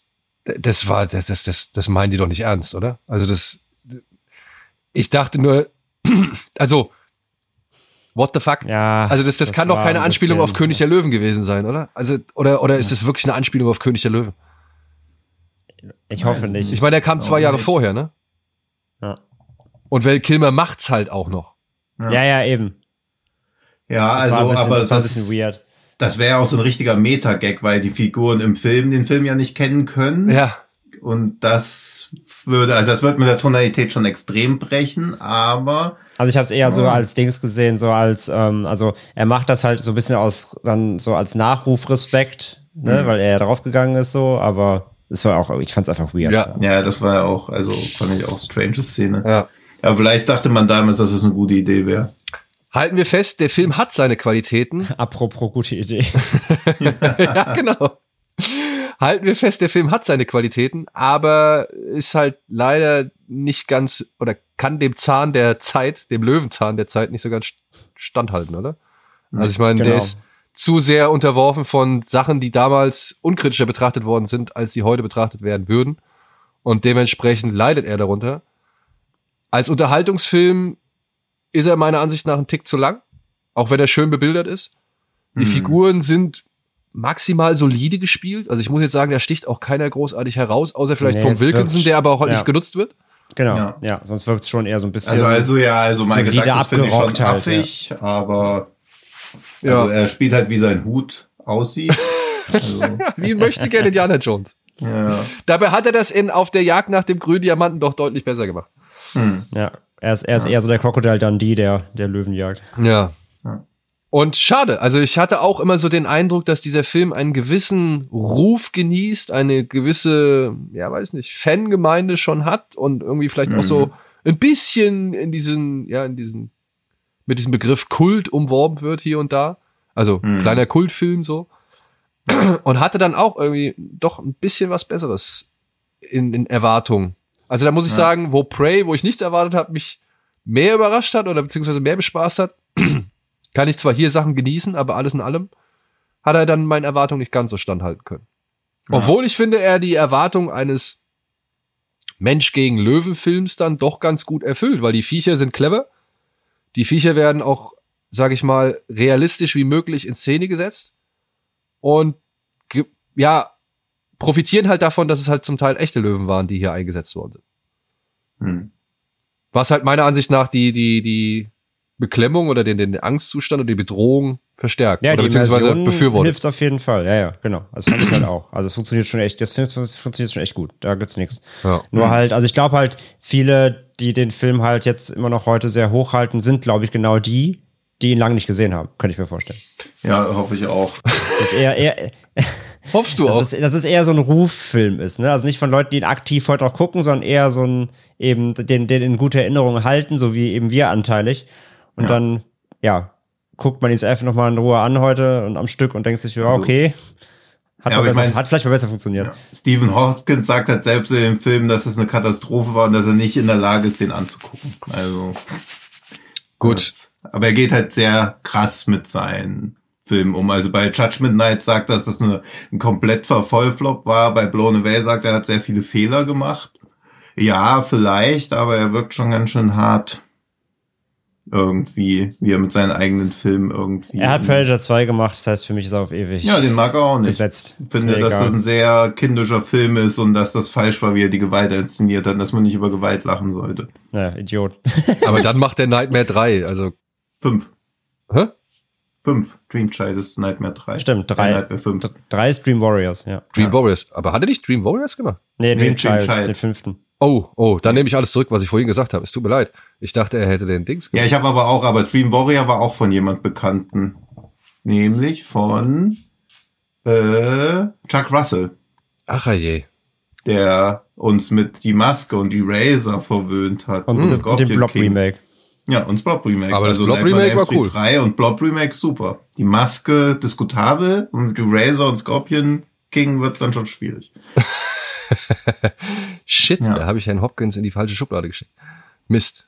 Nee, Aber es ist mir Dream Child. nie aufgefallen, dass es zwei Dream, also dass zweimal Dream in den äh, Ja. Nightmare on Elm Street Fortsetzungen. Warrior Ja, und das- Child, ja. Ja, und ich habe nur bis Dream gelesen. Naja, gut. Ähm, Ja. Da habe ich es dann doch im Kopf einfach durcheinander gebracht. Tut mir leid für, äh, für die Verwechslung. Und ja, ich finde Nightmare 3 deutlich besser als Nightmare 5. Aber Under Suspicion das- von, von äh, Stephen Hopkins, den mag ich noch. Mit Gene Hackman und Morgan Freeman. Und Monica Bellucci. Mhm. So, aber wo wir jetzt schon das, äh, den Begriff gute Idee in den Raum geschmissen haben, kommen wir zu einer der besten Ideen, die jemals ein Filmproduzent hatte, nämlich zu Raw. Fry von Noel Marshall aus dem Jahr 1981. Und auch wenn es, sage ich mal, äh, ja, nicht ganz den Tatsachen entspricht, versuche ich hier mal die Handlung kurz äh, zu äh, wiederzugeben. Hank forscht in Afrika in seinem Anwesen an großen Wildkatzen. Als seine Familie aus den USA anreist, verpasst er ihre Ankunft, was fatale Folgen nach sich zieht. Die ahnungslose Familie macht sich auf eigene Faust auf den Weg und begibt sich unwissend in große Gefahr, als sie auf hunderte Löwen, Tiger und Leoparden trifft.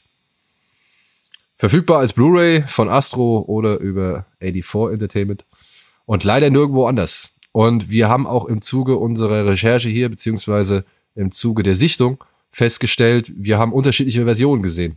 Denn wo André zum Beispiel die 102 Minuten Fassung gesehen hat, habe ich nur eine 94 Minuten Fassung ersehen, äh, gesehen, die aber dann doch Szenen enthält, die eigentlich nicht in dieser Version drin sein sollten. Also es ist merkwürdig.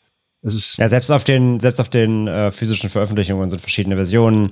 Äh, bei, ich glaube, bei der Astro-Disc springt bei der deutschen Version immer wieder die Tonspur auf Englisch, bei der englischen Tonspur springt teilweise andersrum wieder auf Deutsch oder es sind Subtitle drin, die gar nicht hingehören. Also es scheint da draußen sehr wüste Schnittfassungen dieses Films in verschiedensten Weisen zu geben, was aber ja irgendwie auch den ganzen Produktions, äh, das, die Produktionsgeschichte dieses Films irgendwie gut wiedergibt. ja, weil dieser Film tatsächlich weil dieser Film tatsächlich jahrelang nicht in Amerika rauskam, sondern nur halt in anderen Ländern, also weltweit. Und Deutschland war ein Land, das den Film oder die Lizenz dafür gekauft hat. Und hier kam er erstmal unter Raw, ein Abenteuer, glaube ich, raus. Und Ja, ist auch so redundanter Titel, ey. ja, und jetzt heißt er inzwischen Raw, die Löwen sind los. Ja. Ja. Also wirklich, der Film hat eigentlich keine richtige Story. Die Familie kommt da in das Haus, er ist zufällig abwesend und irgendwie, sie laufen einfach aneinander vorbei und äh, ja, müssen sich jetzt halt mit einer Unmenge an Wildkatzen herumschlagen. Ja, und die Handlung ist halt echt, dass diese Familie nicht wusste, wie eng Hank mit, Hank mit diesen Tieren zusammenlebt. Und dann versuchen sie sich immer irgendwie in Sicherheit vor den Tieren zu bringen. Aber die Tiere denken so, ha, lustiges Spiel. Und daraus gibt's dann wie eine Inhalt, also der Versuch einer Inhaltszusammenfassung sagt eine Reihe von ulkigen Situationen. Ja. Wie ulkig das dann wirklich ist, man weiß es nicht. Aber ja, es ist also echt ein, wie so eine, also nicht mal wie eine Sketchparade, noch weniger ist das eigentlich. Es, es macht vor allem mehr Angst als, also als alles andere, finde Ja, ich. ja. Ja, also für die Leute, die gar nichts wissen. Dieser Film wurde inszeniert und produziert und geschrieben und dann auch in der Hauptrolle gespielt von Noel Marshall. Der war unter anderem Executive Producer bei Der Exorzist, weil er halt den Autoren, dessen Buchvorlage ähm, da adaptiert worden ist, äh, vertreten hat. Und ja, ich habe inzwischen mehrere Versionen seiner Geschichte, wie es da irgendwie zu Reichtum und Finanzierung des Raw-Films kam, gehört. Aber da kommen, kommen wir gleich drauf. Auf jeden Fall Ja. war der zusammen oder beziehungsweise war der verheiratet mit der Hollywood-Schauspielerin Tippi Hedren. Die kennt man aus Hitchcocks Die Vögel zum Beispiel. Die hat irgendwann in Afrika gedreht. Er hat sie dort besucht und dabei sind sie an einer Schule vorbeigefahren, beziehungsweise an einer leerstehenden Schule, die von Löwen besetzt worden ist. Und auf dem Rückflug nach Hause haben sie sich gedacht, ey, aus dieser Idee oder aus diesem Bild müssen wir einen Film machen. Also haben die beiden angefangen, sich wirklich mehrere Großkatzen, Löwen, Tiger, Pumas, was weiß ich, ins Haus zu holen. Angefangen haben sie aber mit Löwen. Und Tippi Hedren, die Mutter von Melanie Griffith und John und Jerry Marshall, die Söhne von Noel Marshall aus einer anderen Ehe, die wurden halt mit diesen Großkatzen zusammen aufgezogen. Das hat schon mehrere Jahre gedauert, bis die sich alle an alle aneinander gewöhnt haben. Und währenddessen hat Noel Marshall ein Haus gebaut, das im Film zu sehen ist und hat dann auch noch, keine Ahnung, wie viel hundert Bäume rund um dieses Haus gepflanzt, um den Eindruck zu vermitteln, dass dieses Tal in Kalifornien, in dem sie da gedreht haben, dass das, sage ich mal, der afrikanische Dschungel ist, in dem Hank lebt und halt wirklich mit mehreren hundert Wildkatzen aller Art zusammenlebt. Und diese Wildkatzen waren nicht trainiert, sondern die waren halt einfach so wild wie möglich. Die waren halt einfach nur gewöhnt an die Menschen und haben sie dementsprechend nicht als Bedrohung wahrgenommen. Und dann haben sie gesagt, okay, wir nehmen einfach jeden, der irgendwie verfügbar ist und Bock hat, da mitzumachen. Und dann drehen wir da einen Film draus. Was unter anderem dazu geführt hat, dass der Kameramann Jan de Bond, frisch aus Holland gekommen, ähm, die Kameraführung hier für diesen Film unternommen hat. Und das lange bevor er mit Speed oder Twister halt richtig berühmt und bekannt wurde. Oder halt auch noch mit Stirb langsam bekannt wurde, weil er da halt die Kamera gemacht hat. Das Ganze hat dann 17 Millionen Dollar gekostet zu dem Zeitpunkt, ähm, also für den Zeitraum von mehreren Jahren, über zehn Jahre waren es, glaube ich, 17 Millionen Dollar. Und Ja, dann elf hat Jahre, glaube ich, haben sie insgesamt Ja. produziert. Ja. und dann 17 Millionen Dollar Kosten. Der Film wurde nicht in Amerika rausgebracht, weil sich keiner getraut hat, das Ding zu vermarkten, beziehungsweise sie nicht wussten, wie sie es zu vermarkten haben, so dass er halt nur weltweit in ein paar Ländern irgendwie rauskam und da halt insgesamt zwei Millionen Dollar eingespielt hat. Und das war halt insgesamt zu wenig, weshalb dieser Film immer noch als einer der größten Flops angesehen wird. Ja, und sie haben ihn ja irgendwie dreimal rausgebracht, immer in verschiedenen Ansätzen, wie du gerade sagst, weil sie nicht wussten, wie sie vermarkten sollen. Erst halt so als Abenteuerfilm, dann irgendwie so als Spektakel und dann ja am Ende als Comedy oder als Familienfilm, weil sie immer wieder versucht haben, mit neuen Ansätzen Leute ins Kino zu locken und keiner hat halt funktioniert. Und dabei ist es trotzdem, ich muss es sagen, ich habe den beim ersten Mal, als ich ihn zum ersten Mal gesehen habe, fand ich den vor allem eins langweilig. Und dann fand ich es halt irgendwie, weil das, das ist alles konfus, ja. Also sie rennen ja wirklich mindestens die Hälfte des Films versuchen sie ja nur vor diesen Katzen irgendwie zu flüchten. Und das Es ist gibt halt literally keine Geschichte. Also das, was du im Plot jetzt eben zusammengefasst hast, das ist ja schon, es klingt schon nach mehr Geschichte, als der Film eigentlich hat. Ja. Wirklich. Und, Ja, also man könnte ihn auf 1,5-facher Geschwindigkeit abspielen, diese Benny Hill Verfolgungsjagdmusik Das war's. spielen Ja. und ja, fertig. Aber was damals am Anfang vor allem beeindruckend war, muss ich sagen, finde ich jetzt immer noch nach wie vor beeindruckend und halt angsteinflößend. Also ich saß so oft wie noch nicht zuvor jetzt vor diesem Film und denke mir nur, au, oh, oh, ei, ei, ei, und scheiße, oh nein. Also da waren ja wirklich Szenen dabei, die hatte ich schon längst nicht mehr in Erinnerung, Hm. wo ich mir gedacht habe, Alter, wie hat der denn geschafft, irgendeinen noch vor die Kamera zu kriegen für diese Szene? Ja. Ja. Allein die Szene, die ja auch dann wirklich dann dafür verantwortlich dafür war, dass Melanie Griffith zum ersten Mal sich einer Schönheitsoperation unterziehen musste. Die, die Szene, wo diese Katze auf Melanie Griffith liegt und man Mhm. wirklich den Moment sogar noch kurz erhaschen kann, wo die Katze, naja, mit ihren Krallen nach hinten geht und Melanie Griffith den Fehler halt macht, nicht mitzugehen, sondern halt in die andere Richtung sich bewegt. Ja, du siehst es noch in einem Shot, wenn sie dann aufspringt und gegen die Tür gedrückt wird, dass ihr Gesicht auf einmal roter ist oder beziehungsweise so einen kleinen, kleine Blutspuren offenbart. So, das siehst du in einem ganz Hm. kleinen Moment. Ja. Ey, wie man das, wie man das wirklich durchziehen konnte, bis zum bitteren Ende. Ich verstehe es nicht. Ja, also bei mir hat der Kaltschweiß schon, ich habe jetzt zum ersten Mal ja gesehen den Film, ich kannte halt immer nur aus Erzählungen und mal Ausschnitte auf YouTube oder so. Bei mir hat das schon Kaltschweiß ausgelöst, als die Familie und ich mal da war. Allein am Ja, Anfang ja. schon, wie, wie Noel Marshall da irgendwie durch die Gegend rennt. Und die, ich meine, seine einzige Handlung im Film besteht ja daraus zu schreien, mit den Armen zu fuchteln, um die Tiere irgendwo hinzulotsen oder so, oder irgendwo wegzujagen. Und ähm, wie er dann über die Wiese rennt, und da klar, die, die, ich finde es schön, dass wir es auch mal als Katzen bezeichnen, als ob wir hier so von, von Hauskatzen reden. Äh, und die Großkatzen, die Wildkatzen, ihn da irgendwie teilweise zu zehnt bespringen und ihn umreißen, so spielerisch. Aber was halt jetzt bei einem, ja, ich habe auch vier Katzen, mit denen ich spielerisch versuche umzureißen, dann ähm, brechen die sich eher die Pfoten.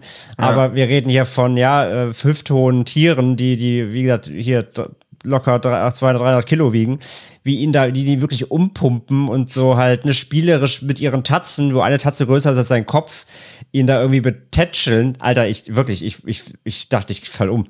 Das ist ja, das ist ja absolut wahnsinn, das ist wahnsinnig. Also es ist wirklich, der Mann gehörte wirklich in, in eine ernsthafte Ja. Therapiesitzung so.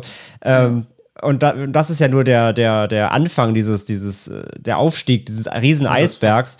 Ähm, und wie du einfach auch im Film merkst, wie dieser, ähm, hier sein, sein Compadre, da sag ich mal. Motivo? Genau, Motivo oder Mativo. Wie, wie, du, wie du dem Schauspieler ansiehst, dass er beiden Dreh Angst hat. Also Ja. wirklich, also wirklich Angst hat. Er spielt zwar auch, aber es ist halt echt. Du merkst, dass dem super un, unangenehm, dass ihm super unangenehm ist. Allein diese Szene, wo sie da im Haus sitzen, über ihm die Löwen da liegen, die sich plötzlich anfangen, komplett irgendwie, wie es halt Katzen so machen, mal zu kabbeln. Was bei zwei ausgewachsenen Löwen aber eben aussieht, als ob sie sich gleich irgendwie gegenseitig die Gedärme rausreißen. Und du siehst halt, wie er dann wirklich da so richtig immer nervös nach hinten guckt, weil er keinem der Tiere auch nur auf einen Meter traut. Ey, das ist, es ist wirklich komplett durch. Wirklich. Absolut krank. Und es geht immer glaub- weiter und weiter. Ja. Ich glaube, das liegt halt, also so ein Film konnte auch nur entstehen zu einer Zeit, wo man sich der Gefahr irgendwie nicht wirklich bewusst war. Also jetzt hat man ja irgendwie das mit Siegfried und Roy, wo man weiß, okay, diese dressierten Tiere sind halt weiter wilde Tiere. Dann hast du sowas wie Steve Irwin, der halt zwar von einem Stachelrochen getötet wurde, aber ja auch ein Tierfilmer, der dann auf einmal irgendwie bei der Arbeit ums Leben kommt. Sowas gab's damals halt einfach nicht. Und die Leute dachten halt so, ja, okay, die sind halt ein bisschen ungestüm, aber der Mensch hat komplette Kontrolle über die Tiere. Also ich weiß auch noch, dieses Siegfried und Roy-Ding ist im Prinzip ja auch gar nicht so schlimm, aber ich fand es halt schon fast wie so ein kollektives Trauma irgendwie ausgelöst oder in der Berichterstattung auch. Also als das passiert ist, war ich ja noch zwangsläufig auch noch jünger und es war so das erste Mal, dass man so gemerkt hat, ach krass, der Mensch hat gar keine Kontrolle über diese Tiere, die er da angeblich so super dressiert hat oder so. Das sind halt weiter Bestien und die greifen auch irgendwie ihre Härchen an, die ja irgendwie doch ihre besten Freunde sein sollten. Also dieses Siegfried Roy-Ding hat, glaube ich, dieser ganzen Tiertresur-Sache die Unschuld geraubt. Ja, vor allem, nachdem die es ja auch jahrelang so verkauft haben, eben genau Ja. wie Noel Marshall, dass die ja wirklich mit denen auf Du und Du zusammenleben. Dass Ja, ja genau, wirklich ja. die, die Kuscheltiere sind, die sich zu Ja. denen ins Bett legen. Und ich habe, ich meine wirklich, ich habe jetzt noch mal diese beiden Dokus, also zwei Dokus habe ich jetzt geguckt im Rahmen von Mhm. Raw. Und, und also hier der, die eine, The Most Dangerous Movie Ever Made. Und dann habe Ja. ich mir noch mal eine äh, angeguckt auf YouTube, die ich noch gefunden habe. Und da gehen auch so ein paar Aussagen so ein bisschen auseinander. Und vor allem, wo die eine nicht auf alles eingeht, also wo die selbst die längere Doku noch ein paar Sachen auslässt, schafft es die kürzere, die noch mal mit reinzubringen. Das fand ich auch interessant. Aber ja, da, da bin ich vollkommen bei dir. Ne? Also die waren ja in dem Glauben, das ist alles in Ordnung, wenn wir die halt nur lange genug an uns gewöhnen. Mhm. Aber das Problem war ja dann halt auch, dass, und das sagt Tippi Hedren oder hat Tippi Hedren im Nachhinein auch oft gesagt, die Sache war halt einfach die, wir kannten die Katzen, die Katzen kannten uns. Wir hatten denen Mhm. halt zu verstehen gegeben, dass wir keine Angst vor ihnen haben, aber für die Kamera und für den Film mussten wir jetzt so tun, als ob sie, als ob wir Angst Ja. vor ihnen haben. Und das hat die Katzen halt zunehmend verwirrt. Und Ja. dann diese Szene, von der du eben gesprochen hast mit dem Motivo, wo sie da auf der Treppe hocken und Noel Marshall allen Ernstes nur in Unterhose da hockt. Ja, nachdem er gerade frisch aus der Wanne gestiegen ist, so, ja. Ey, wenn diese beiden Löwen im Hintergrund sich da anzoffen, Ja. al- also ich hätte keine Sekunde gebraucht und ich wäre aus diesem Raum raus. Ja, und, und, und, und, und, und, äh, und Noel Marsh stehen so auf und so, ja, beruhigt euch doch mal, ey, warte mal, macht, versucht sie so zu besänftigen und so und, und das hat ja auch äh, die eine Doku gesagt, das haben ja dann auch, also Leute hinter, von der Crew dann gesagt, dass Noel Marshall ja wohl auch aktiv die Tiere Tag für Tag mehr angestachelt hat, ne? Also, dass er für sie auch versucht hat, so ein bisschen wilder zu machen, als sie eigentlich waren, um halt spektakuläre Bilder zu kriegen, was ja auch völlig wahnsinnig nochmal ist. Und ich meine, und ich meine, in der Szene, mit, wo, wo er da versucht, die Löwen da so zu besänftigen, in der Szene wurde er ja auch krass gebissen. Ja. Ne? Das, ist natürlich, das ist im Film ja nicht drin. Da kam mir dann ein Löwe von hinten, hat ihm so das Bein weggezogen. Genau. Weil er mal wieder ins Krankenhaus musste. Wie oft war er? Irgendwie 30, 40 Mal oder so? und ist jedes Mal früher abgehauen, trotz Infektion und was weiß ich. Ey, Genau, aber so ein krankes wo, Ding. Wo sie, wo sie meinten, wir müssen sein Bein abnehmen, er ist einfach aus dem Krankenhaus geflüchtet. also der hat schon echt krass einen an dem Sender, der Typ. Und wo sie nachher meinten, sie haben sogar den Krankenhausflügel irgendwie nach ihm benannt, weil die ganze Crew da so oft lag in den ganzen Jahren. Also es ist schon wirklich, äh, und dass die alle immer wieder zurück zum Set gekommen sind. Was hat der denen gegeben, ey? Ey, Jan de Bond, ne? Also, sorry, ja. die Nummer ist auch komplett ich meine, habt ihr den Hinterkopf von ihm gesehen? Z- Ja, ja, klar. 120 Stiche oder was? Wie viel waren's? Ja. Einmal den kompletten Hinterkopf von mit der Tatze weg Ja, aber die- abgezogen. Aber, Ja, dies, aber der, also der Aufbau, wie es dazu gekommen ist, halt auch, auch wieder so kom- komplett durch. Wo er halt gesagt hat, also wo Jan de Bond selbst gesagt hat, ähm, ich brauche eine Szene, wo quasi die Löwen so über mich drüber laufen, ne, über die Kamera, damit ich so ein Close-up hab, wie sie alle rennen. Und dann äh, hat er sich ja in so ein, Erd, in so ein Erdloch eingegraben, hat so ein, so ein äh, Wüstentarn-Bundeswehrnetz drüber gelegt, damit er getarnt ist. Und dann die Kamera da so hingehalten. Und dann haben sie, die Tiere waren halt immer in so einem Gatter, wenn sie nicht im Dreh waren. Und dann haben sie sie halt das Gatter aufgemacht, sodass sie quasi auf ihn zulaufen, so. Und dann wollte er eben so die, von unten die Füße haben. Aber das, wie immer halt, es reicht halt nicht eine Einstellung, sondern das mussten halt mehrere drehen. Und irgendwie, das ist irgendwie sechs, sieben Mal gut gegangen.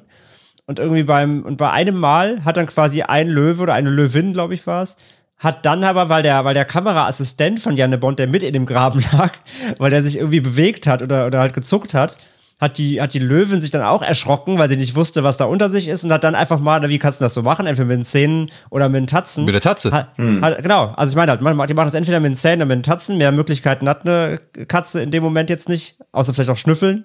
Das wäre das, das wäre doch gut ausgegangen. Aber hat einfach aus Reaktion, um zu sehen, was da ist, halt einmal mit der Tatze drüber gewischt, ja, und dabei hat seinen Hinterkopf erwischt. Ey, also ich wäre danach never ever zurück ans Set gegangen. Genau, und, und er hat ja gesagt, ich will sofort wieder zurück zum Set, jetzt nehmen wir schneller und so. Also, auf, also völlig, völlig wahnsinnig. Auf der Ja, anderen Seite, man muss aber auch sagen, ne, die Aufnahmen, die Jan de Bond da geschaffen hat, die sind wirklich noch beeindruckender als die von Geist und die Dunkelheit, oder? Und was ihr nicht wisst, der Jan de Bond in Raw war ja auch die Inspiration für den Kameramann in Nope. Ja, das, das passt tatsächlich ganz gut eigentlich Ey, thematisch. Aber ja, nee, absolut, das ist ja auch das Ding. Alle, alle sagen halt, ne, was er da gemacht hat, ist der absolute Wahnsinn. Und zu dem Zeitpunkt, beziehungsweise das sagt ja auch die Crew heute noch, das, was sie da erlebt haben, ist völlig durch und alle sind froh, dass keiner gestorben ist letztendlich, was ja, Ja. auch pures Glück ist. Außer den Löwen. Außer den Löwen, dazu können wir vielleicht gleich noch mal kurz was sagen. Aber eben kein Mensch ist gestorben, sowas wie halt pures Glück ist eigentlich, wenn man sich das mal alles mal anguckt und anhört. Ähm, und trotzdem sagen ja alle, dass, die, dass diese Dreharbeiten trotzdem für immer geprägt haben. Ne? Das, und natürlich dieses damals so, weil, weil die fast alle Newcomer mhm. waren, da mit solchen Tieren zusammenzuarbeiten, war für die halt ein absolutes Privileg, weil man so nah sonst an so ja. Tiere nie rankommt. Also die waren, das war, glaube ich, am Set bestimmt so eine Mischung aus kompletter Ehrfurcht, Angst, aber auch eben so völliger gehypter Faszination. Wir machen hier was Einzigartiges und dachten halt, jeder kann sich damit halt komplett verewigen, weil natürlich alle dachten, der Film wird, wird der absolute Mega-Hit. Ja. Tja. Stattdessen wurde es ein Unikum. Also so viel kann man, glaube ich, sagen, oder? Also ich weiß nicht, ob man das alles abfeiern darf, dass dieser Film, oder man, man kann den Film, glaube ich, nicht komplett für seine Existenz abfeiern, aber auf der anderen Seite, wenn Marshall und alle nicht so beharrlich gewesen wären oder halt irgendwie diese Vision mhm. gehabt hätten, die sie da gehabt haben, dann wird es es auch heute nicht geben. Also es ist ja wirklich schon faszinierend anzuschauen, auch wenn der Film grottenlangweilig ist und immer das Gleiche zeigt. Ja, das ist halt das. Aber es ist halt einfach, dass er so langweilig ist. Ja, ja aber es ja, ist halt trotzdem beispiellos, halt ne? Also es gibt nichts Vergleichbares da, was ja. bislang so. Zum Glück.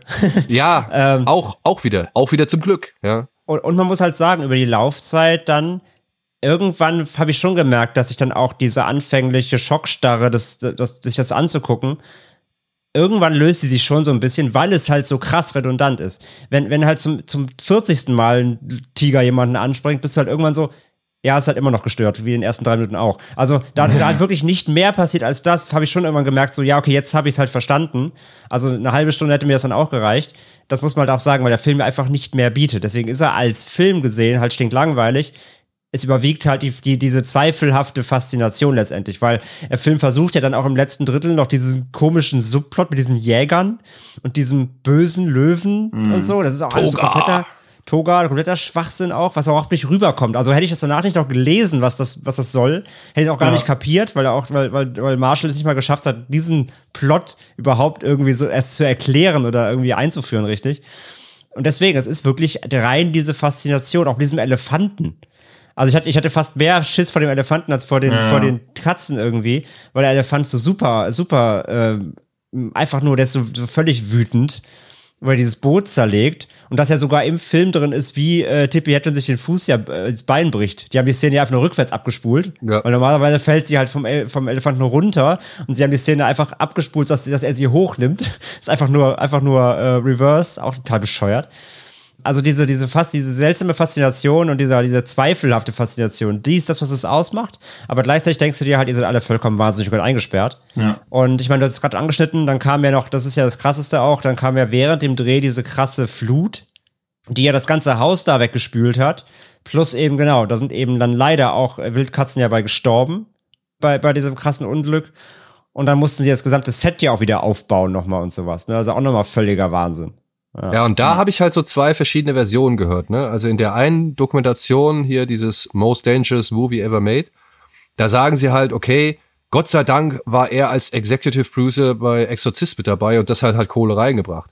Bei der anderen Dokumentation haben sie halt gesagt, dass die erst nicht nochmal einen Rechtsstreit liefern mussten, weil der Autor halt gesagt hat, ja, Noel hat ja gar nichts gemacht und so und äh, irgendwie sehe ich es nicht ein, dem irgendwie Kohle zu geben.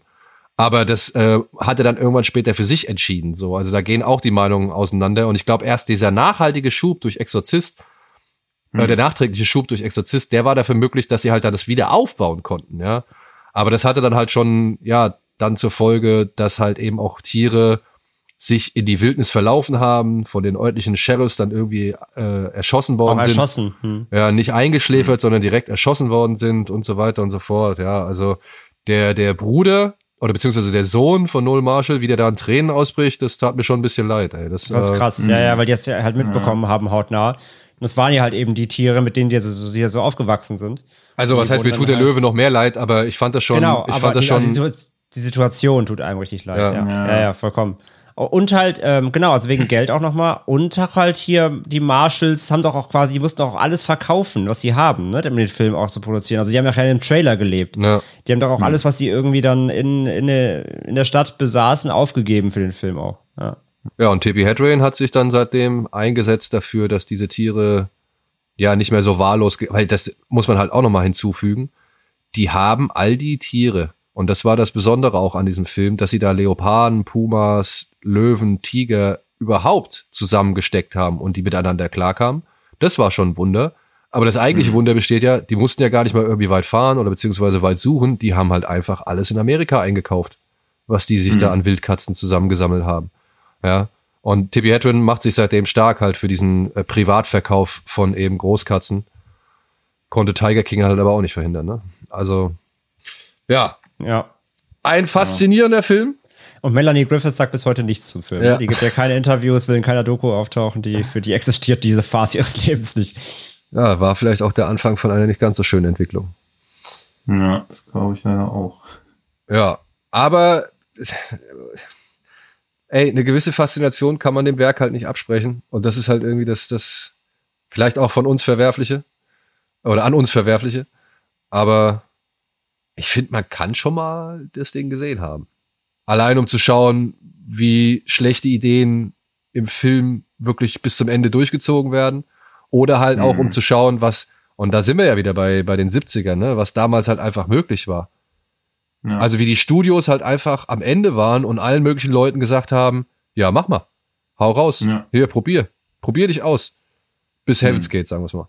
Und dann, äh, ja, Raw ist eben meiner Ansicht nach ein Produkt dieser Zeit, auch wenn er erst 81 entstanden oder in die Kinos gekommen ist. Aber äh, ich glaube, wäre damals die Aufbruchsstimmung im amerikanischen Kino nicht so gewesen, wie sie war, also im New Hollywood, wäre dieser Mhm. Film auch nicht machbar gewesen. Also heutzutage Ja, garantiert nicht mehr und auch vorher nicht mehr. Das war halt diese eine Phase, in die der Film entstehen konnte und in der ist er dann auch tatsächlich entstanden. Gut, ja. Punkt. Punkt. Aber ich muss trotzdem noch kurz hinzufügen, für mich ist es der angsteinflößendste Löwenfilm unter diesen drei Filmen, die wir jetzt gehabt haben. Ja, und auch da jetzt doch noch mal kurz zum Ende, weil das ist ja genau das Ding, was wir am Anfang gesagt haben. Das Problem an Raw ist ja, dass er seine, seine Wirkung ja komplett verfehlt. Ja. Weil, Mhm. und das merkst du, wie gesagt, ja nur in den letzten drei Minuten, da kommt diese bescheuerte Montage, wie dann, nach, nach, nachdem der Film halt komplett dich kaputt gemacht hat, emotional, wie dann diese Happy Peppy Montage kommt, wo dann quasi, wenn Noel wieder zurückkommt und, und, und äh, alles ist wieder gut und die Familie ist, ist zusammen und er, er, er sagt dann hier, ne, ihr müsst gar nicht wegrennen, was ihr eine Stunde lang gemacht habt, ihr müsst einfach nur chillen mit den Katzen. Und plötzlich ist ja alles happy peppy und dann sieht man so eine Montage, wie die halt mit den Katzen dann im Bett liegen und rumtollen und alles voll, voll cool ist. Also eigentlich, glaube ich, war die Grundmessage war ja zu sagen, guckt mal, Tier, äh, Mensch und, und Wildtier können ne, in Harmonie zusammenleben. Aber das erzählt der Film dir halt die letzten, die, die, die 100 Minuten davor halt überhaupt nicht, sondern da ist es halt einfach nur, guck mal, diese riesen Viecher, vor denen wir Angst haben müssen. Und äh, äh, ja, also was er da immer auch mit wollte, es kommt halt beim Zuschauer halt wirklich gar nicht an. Ja, Das oder- genau das Gegenteil davon. Ja, oder es ist alles erst wieder in Ordnung, wenn der Alpha am Start ist. Ne? Also so kommt's ja auch. Er, er, er, er stellt sich ja schon hier und da als der Rudel, als, als der Er ist der Rudelführer hin. Rudelführer, genau. Ja, ja. Und, und äh, sobald er wieder da ist, herrscht Ordnung und Zucht im Haus, ja. Nur das repräsentiert Ja. der Film halt nicht immer ganz. Also äh, auch das repräsentiert der Film nicht immer ganz. Also da verfehlt halt wirklich sämtliche, ja, aber rein klar, rein von der, ähm, also von meinem, von meinem, ähm, sag ich mal, von meinem, von meinem Kiefer, der nach unten gedroppt ist, so war der Raw auf jeden Fall Raw der, der, der härteste. Weil das einfach so völlig, völlig, ja, ist zu real, es wirkt zu real, ne? Also du weißt halt, dass die da wirklich mit den Tieren gedreht haben, so, und da äh, diese ständige Beklemmung, so, wann beißt der einen erst in den Kopf, so. Bei Prey ist es lustig, hier wäre es nicht lustig. Und ähm, das, das macht halt Raw zu einem ganz anderen Film. Der wirkt halt echt ja im Grunde wie so ein Home-Video. Wo du dich halt ganze Zeit fragst, ob wirklich halt ne, alle, alle Beteiligten komplett den Verstand verloren haben. Und das hat ja auch nicht mehr wirklich was mit diesem, Enter also ne, Prey ist halt ein Entertainment Value, ähm, Geist die Dunkelheit halt so ein Blockbuster, so ein bisschen, bisschen, also schlecht gealtertes Blockbuster-Ding, wo du immer trotzdem aber diesen klaren äh, Kino-Unterhaltungsansatz auch noch drin lesen kannst, der keinerlei Verantwortung sich auch bewusst ist und so, die auch vielleicht gar nicht haben muss, Fragezeichen so. Aber Raw ist halt, wie gesagt, einfach so eine Bestandsaufnahme, ähm, wo du einfach nur siehst, wie, wie, wie Menschen ohne Verstand was auf die Beine stellen wollten, was halt jederzeit in der absoluten, also ist in Katastrophen geendet, aber noch in einer viel größeren Katastrophe hätten, en hätte enden können. Ähm, und deswegen ist Raw für mich auch ganz klar der Film, wo ich, wo ich am meisten Kaltschweiß hatte, klar, ja.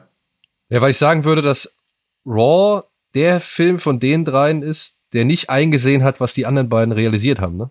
Also beziehungsweise der das warnende Beispiel wahrscheinlich für die anderen war.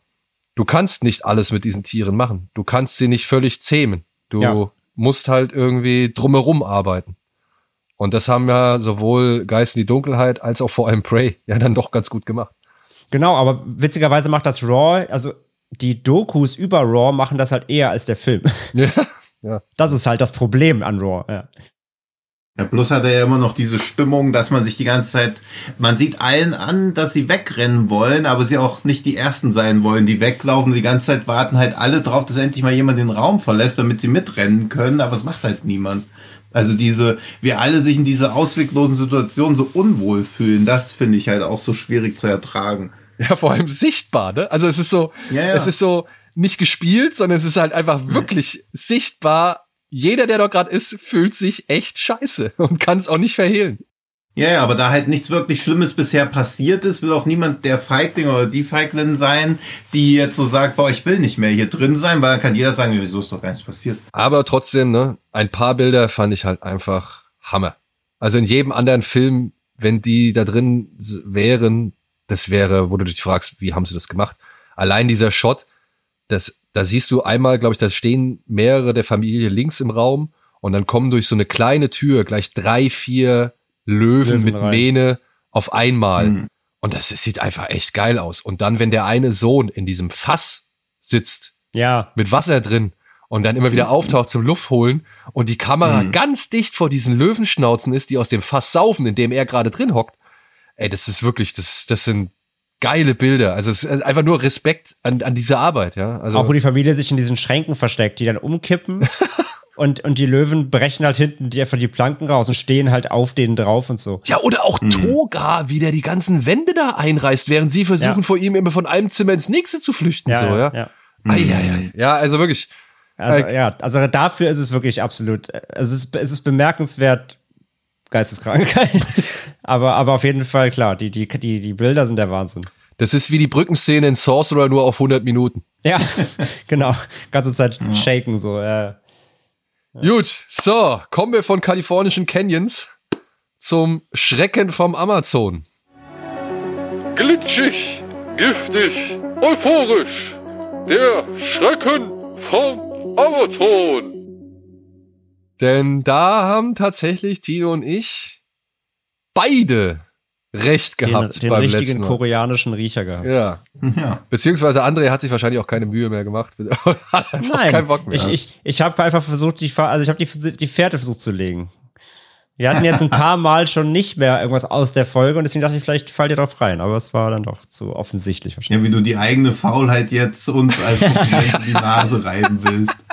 Jetzt sei doch froh, dass wir was erraten haben. ja. Ja, stimmt. Aber in einem knallharten Schnick-Schnack-Schnuck-Spiel über drei Runden, das Tino und ich vor Aufzeichnung dieser Sendung ausgefochten haben, was fast mit so vielen Verletzungen endete wie Raw, haben wir dann entschieden, dass Tino heute den Schrecken vom Amazon präsentieren darf. Ach so, ja, und ne, nochmal kurz, also letztes Mal war es Villainous natürlich, ne, im, im Zuge von Carter vom gleichen Regisseur. Ja. So, Herr Hahn. So, sei doch ready. Wo habe ich's hier? Möge er brüllen, also, Löwe. Nachdem, also, ist eine 5-Sterne-Review. Oh. Nachdem ich Luc Bessons Johanna von Orleans aufgrund seiner Zwiespältigkeit unglaublich schätze, ist es nicht verwunderlich, dass mir dieser Film ja auch gefällt. Regie führte außerdem, hm, hm, da konnte ja nicht viel schiefgehen. Ich bin von der ersten Sichtung extrem positiv überrascht, herrlich geplättet und schwerst begeistert. Das Mittelalter wird bis auf ihre unvergängliche Schönheit herrlich dreckig, intrigant, religiös und gesellschaftlich verkommen und von Angst durchwoben so gezeigt, wie ich es mir noch immer vorstelle. Die Folter wird nur angedeutet, aber das reicht eigentlich auch. Verwunderlich und großes Logikmanko ist, dass die Frau immer noch stehen und vernünftig laufen kann, aber was ein starker Wille nicht so alles bewirkt. Inhaltlich finde ich den Film unglaublich vielfältig und begeisterungswürdig. Da gibt es Liebe, die Grenzen überschreiten lässt, Religions- und Gesellschaftskritik, beängstigend gute Wahnvorstellungen eine ziemlich gut schauspielende Hauptdarstellerin. Alle anderen Rollen sind auch klasse und passend besetzt. Ähm, optisch ist das Ganze auch sehr professionell und wundervoll anzusehen umgesetzt. Es ist begrüßenswert, dass eine gewisse grafische Härte nicht ausblieb. Das alles wäre sicher nur halb so gut, wenn da nicht noch diese unheilsschwangere, bedrückende und absolut passende Filmmusik dazu komponiert worden wäre, die alle einzelnen Elemente des Films wie ein hervorragender Klebstoff zusammenhält. Äh, also ist das ein Film, der richtig kacke ist, ne? Es können genau, es können genau zwei Filme sein und ich, Ich, bei dem einen äh, glaube ich nicht, dass jemand hm, nimmt den, den, den ich mir zuerst im Kopf hatte. Haben wir beide den Film gesehen? Ja, Sicher? ja, ich bin mir ziemlich sicher. Ich bin mir auch ziemlich sicher, dass wir darüber schon alle zu dritt gesprochen haben. Bin mir nicht mehr ganz sicher, ob im Rahmen des Podcasts, aber auch das bin ich mir recht sicher. Es können nur zwei Filme sein. Welcher ist eher der? Ja, das denkst du. Ja, denke ich. Weil jetzt bin Ja, ich irritiert. Ich hätte jetzt eigentlich. Also ich hätte jetzt einen Tipp abgegeben, aber der Bär, den hätte ich nur abgegeben, weil er thematisch von dem Text, den du vorgelesen hast, also thematisch zu dem Text passt. Aber den habe ich halt nicht gesehen. Und ich weiß halt, dass der allgemein als Rotz angesehen wird. Ich habe dir was geschickt. Ja, ich hab's gesehen. Hab mir schon meinen Teil dazu gedacht. Oh shit. Aber ich habe den nicht gesehen, also könnte ich jetzt nicht. Ah, fuck. Aber ich gebe den jetzt einfach ab, weil ich habe jetzt auch keine Ahnung, was ich jetzt sonst noch sagen soll, außer, also ohne, dass du mir den Text nochmal komplett vorliest. Kann ich gerne nochmal machen. Du kannst ja aber auch einfach die Folge dann morgen anhören. Da lacht er. Oh, Ja, ges ja, gespoilert, wann wir aufnehmen. Oh. Ja, scheiß drauf. Ja, okay. Dann tschüss. Was denn? Okay, das ist ja, ja, nichts. Ich dachte, mein raffinierter Plan würde aufgehen. So, du, dar du darfst jetzt benennen, was wir getippt haben. Ihr habt beide The Reckoning getippt. Ja, und den habe ich halt nicht gesehen. Ach so, ich dachte. Naja, ob das richtig ist oder nicht, oder ob ich dachte, ich lege hier eine super gute Benedetta-Fährte aus, in die beide reintappen sollen, das erfahrt ihr dann ja nächste Woche. Ja, wahrscheinlich ist es Villainous. Ja. Oh, das wäre natürlich auch ein richtig guter Move. Oder, Aber, Hil oder Hilfe, die Löwen sind los. aber, falls ihr da draußen noch eine Idee habt, welches ja, Tier im Horrorfilm eigentlich schon längst noch mal eine kleine Huldigung verdient. Weil ich sag mal so, über Spinnen, Schlangen und keine Ahnung, Ameisen oder sowas haben wir ja schon ein paar Mal jetzt gesprochen. Äh, das sind ja schon so die berühmtesten Vertreter. Aber welches Tier im Horrorfilm sollte noch mal gewürdigt werden? Was, was muss der Filme hervorbringen? Keine Ahnung. Äh, versucht uns doch mal irgendwie über die ein oder andere Art und Weise zukommen zu lassen. Über welches Tier wir uns das nächste Mal beschäftigen oder mit welchem Tier wir uns das nächste Mal beschäftigen sollen. Und ansonsten schaut gerne auf allen Plattformen vorbei, auf denen wir vertreten sind. Abonniert uns, bewertet uns auch gerne, vielleicht bei Spotify oder iTunes. Und abonniert natürlich, ja genau, habe ich gesagt. Und schaut natürlich auch gerne noch mal bei den Kollegen hier von Fred Carpet vorbei. Die freuen sich auf jeden Fall auch noch. So, bleibt mir nicht mehr viel übrig. Habt ihr noch was? Wollt ihr noch ein letztes Gebrüll loswerden an dieser Stelle? Nee, ich hab, wir haben alle unseren Löwensenf genug dazu gegeben heute. Gut! Vielleicht, vielleicht, nur, vielleicht nur bei Tieren. Also Haie sind natürlich auch schon, haben wir auch schon im Podcast. Ja, Haie hatten wir auch schon. Die sind ja auch gut durchgekaut, haha. Ähm, aber nur zur Info für alle Hai-Fans, äh, äh, der, der neue Super Trash-Buster Shark Side of the Moon ist jetzt draußen. Gönnt euch. Auf Amazon Prime gab es auch einen Film, der hieß Beast. Hast du den zufällig äh, gesehen? Beziehungsweise hast du davon was mitgeschnitten? Nein, neuer Film? Oder? Neuer Film, ja. Ich äh, hat, hat mir auch nichts gesagt. So, ich wollte jetzt aber auch nicht in den Trailer reingucken, weil da meistens ja schon mal das Beste verbraten wird. Also Weißt du was? Also mit was hat der zu tun? Also was ist das für ein Film? Wasser. Okay, also irgendwas Er spielt auf dem Meer, wenn ich es richtig gesehen habe. mehr Horrorfilm. Ja. Okay.